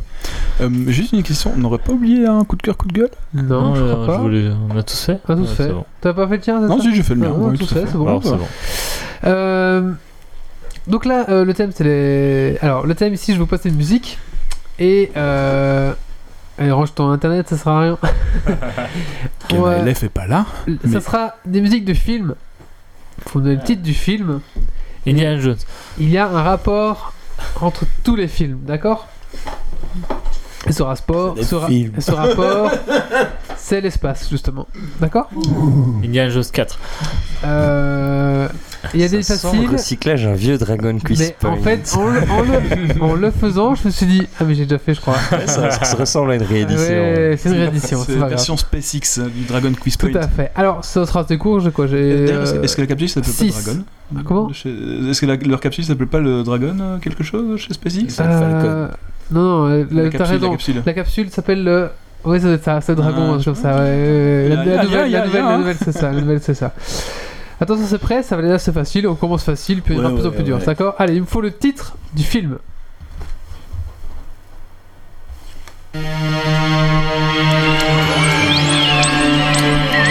Si, là. Star Trek? Non. Attention, ça va démarrer là. Supernova. Ah non. euh, Mais Men in Black. Moi, je me donne le point, dans le doute. euh. C'est pour toi, ouais. Merci. Et sur la chatroom, c'est un Quoi Ah, je suis vraiment trop mauvais quoi. sur la chatroom. 5 notes sur la chatroom. Oui. Deux, deux secondes, je note. hein. Un point pour Titi et un point pour Sunk. Tu me dis quand c'est ok Donc c'était bien in Black, hein. C'était facile. Voilà. Allez, on continue dans le facile, attention. C'est que des films. Star Wars. Star Wars. Un point pour euh, Doc euh, Gaver. Il fallait pas l'intituler exact, genre le retour de la force. Alors, le retour de la force, ce serait mal barré. mais- oui, mais bon. Tu me dis quand c'est bon, euh, Grumpy Ouais, mais je- j'attendais que la chatroom réponde. Donc, euh, Sunk a répondu encore en avance. De toute façon, Mindtrap SW, euh, ça aurait pas été validé ça. hein. Attention, suivant. Ça arrive. L'avion prêt à partir. Je sais pas si je pourrais jamais revenir. L'avion Oh putain, est oui. prêt à partir. Je sais pas si je pourrais jamais revenir. Armageddon. Oui.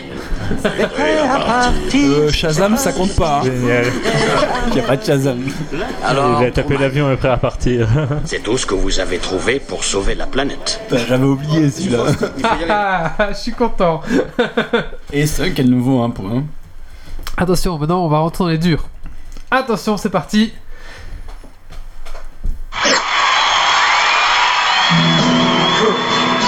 duty, honor.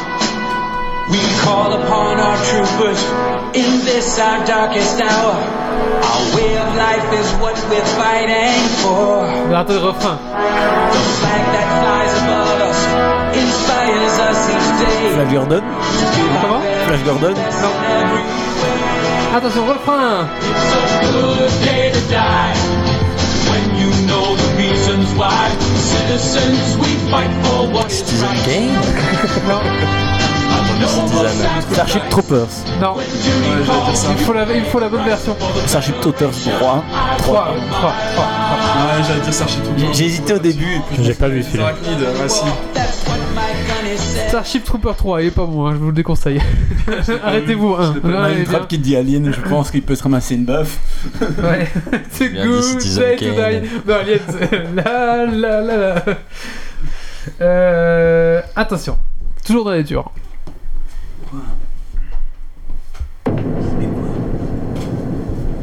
Le Dragon Quiz Point. 2001, l'Odyssée de l'espace Non.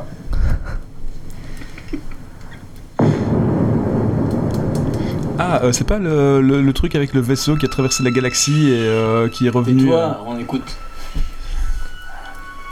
Blade Runner. Oui. Ah, Oh, bravo. il est beau. Celui-là, il est beau. Vangelis. Oui, oui, oui, oui. c'est le, le petit, le petit premier, la petite première note, hein, fallait l'attendre. Ah, bah, bravo. Franchement, je pensais pas que celui-là, vous allez le trouver. Si, si. Il y a un nouveau qui va sortir bientôt, on en a parlé la dernière fois d'ailleurs. Allez, le l'avant-dernier. Alien. Oui.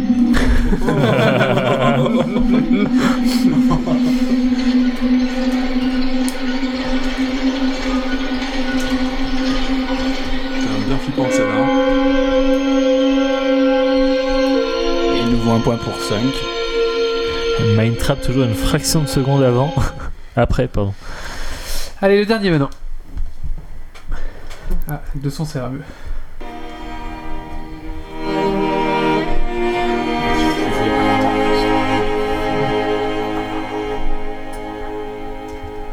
Oui, euh, Un violon sur Mars.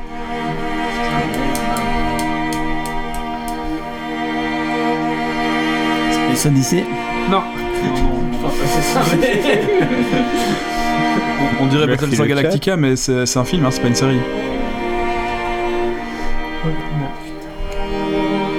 Je vais mettre une autre version. Parce qu'elle pouvait, 2001 Odyssée de l'espace non, elle pouvait être interprétée de différentes façons. La planète des singes Non, Star Trek non. Soleil vert aussi.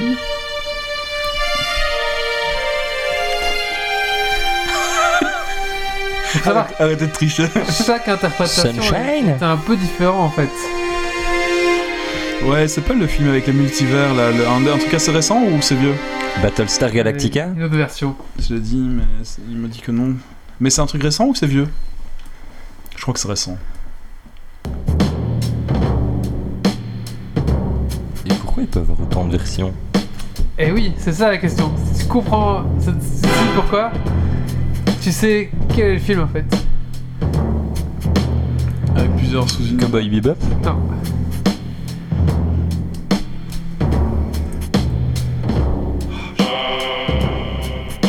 La planète des singes. Ils sont bien kiffantes en tout cas la musique.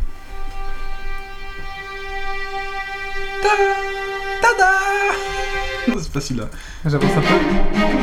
Je pense que tu pourrais prendre le point là, Wally. Je pense que je vais prendre le point? Ouais, je pense Attends, que. attends encore un peu. J'avance un peu dans la chanson si vous voulez. Tron. Non. T'as mérité le point. hein. C'est pas un, un film russe à la base qui était Non. repris par des Non, Américains non, non. Bon, c'est vieux ou c'est récent? C'est très vieux. C'est très vieux. Ah, ok. Euh, Tu laisses tomber. C'est bon, vous donnez votre Ouais, Vas-y, vas-y. Eh ben, c'était Voyage dans la Lune de Georges Méliès. Je connais même pas. Jamais. Euh, Mais c'est normal. À Impressionnant. la, à la base, t'as pas de son. Eh ben oui, donc c'était l'orchestre qui joue en dessous. Savez que chaque fois, à chaque fois que tu vas le voir, t'as une autre interprétation parce que forcément, voilà, voilà, voilà, voilà, voilà, voilà, moi, moi, je suis désolé, à la base, t'avais pas de son. Bah, moi, le truc, c'est que je l'avais vu Ah aussi. parce je que l'avais vu quand t'allais voir, mais- t'avais un orchestre qui jouait, Oui. donc t'avais du son. Non, mais moi je l'ai vu, je l'ai vu à Liège au cinéma euh, en 35 mm d'ailleurs. Euh, et en fait, il y avait un- un- une personne sur un piano qui jouait. Bah voilà, Et c'est donc, ça. donc, du coup, je, c'est- me c'est souviens plus du tout de, de quoi.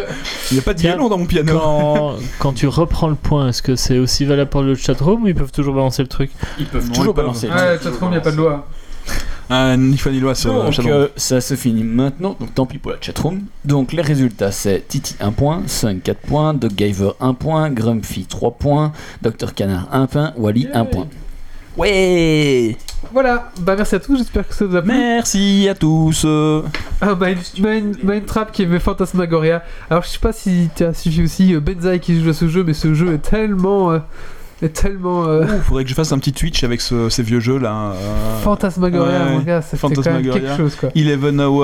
euh, Ah, il y en a des autres, hein, oui. Ah ouais, ouais, ouais. Peut-être lancer le générique de fin. Oui, Grumpy va rentrer, on a compris. Allez, on va clôturer ici. T'en as marre, Grumpy? N'hésitez pas à nous envoyer Non, vos mais- commentaires évidemment. Et euh, si vous avez des idées, euh, balancez-les. Hein. Voilà. Allez, rendez-vous dans 15 jours, euh, le 21 octobre, donc, avec un invité qui sera Grumpy.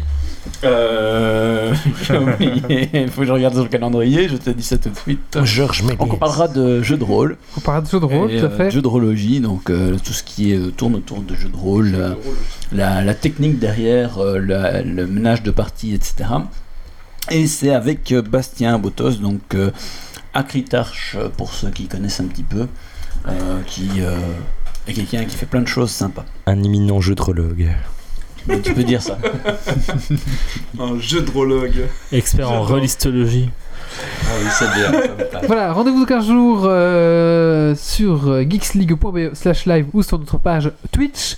On est sur Facebook, on est sur Twitter, on est sur Tipeee. Ah, N'hésitez pas à donner quelques centimes sur Tipeee, ça me fait toujours plaisir. Euh, bah, comme on est sur Twitch, n'hésitez pas à nous follow sur Twitch et à repartager bien sûr à vos amis parce qu'on aimerait bien un petit peu augmenter notre visibilité sur Twitch et aussi on est sur YouTube aussi si vous voulez revoir nos rediffusions précédentes. On est sur iTunes. Enfin, on est historiquement sur iTunes, donc voilà. Qu'est-ce qu'on peut vous dire d'autre? Euh, C'est tout pour l'instant, hein? Ben, on les aime et puis ils peuvent venir euh, temps en temps visiter notre euh, site parce qu'il y a des articles Voilà, intéressants. aussi des articles d'entend intéressants sur Et les centenaires auront le droit au triptyque de Doc- Dr Canard. Oui, vous, vous pouvez euh, nous insulter sur, euh, sur Twitter ou Facebook pour réclamer le triptyque du Docteur Canard. Voilà. Et si on arrive à 200 000 euros sur euh, Tipeee, euh, bah, Wally on part sur. Mars. Wally part sur Mars. Avec le micro-cravate. Je propose qu'on fasse un live en direct de Mars, histoire qu'avec le lag. On a dit on sera le premier podcast. Oui. Podcast en direct euh, de Mars. Qui sont la bière et la frite, pas trop en fait. Allez, bonne soirée à tous. euh, Rendez-vous dans 15 jours. Et surtout, ne lâchez rien. Ciao, ciao.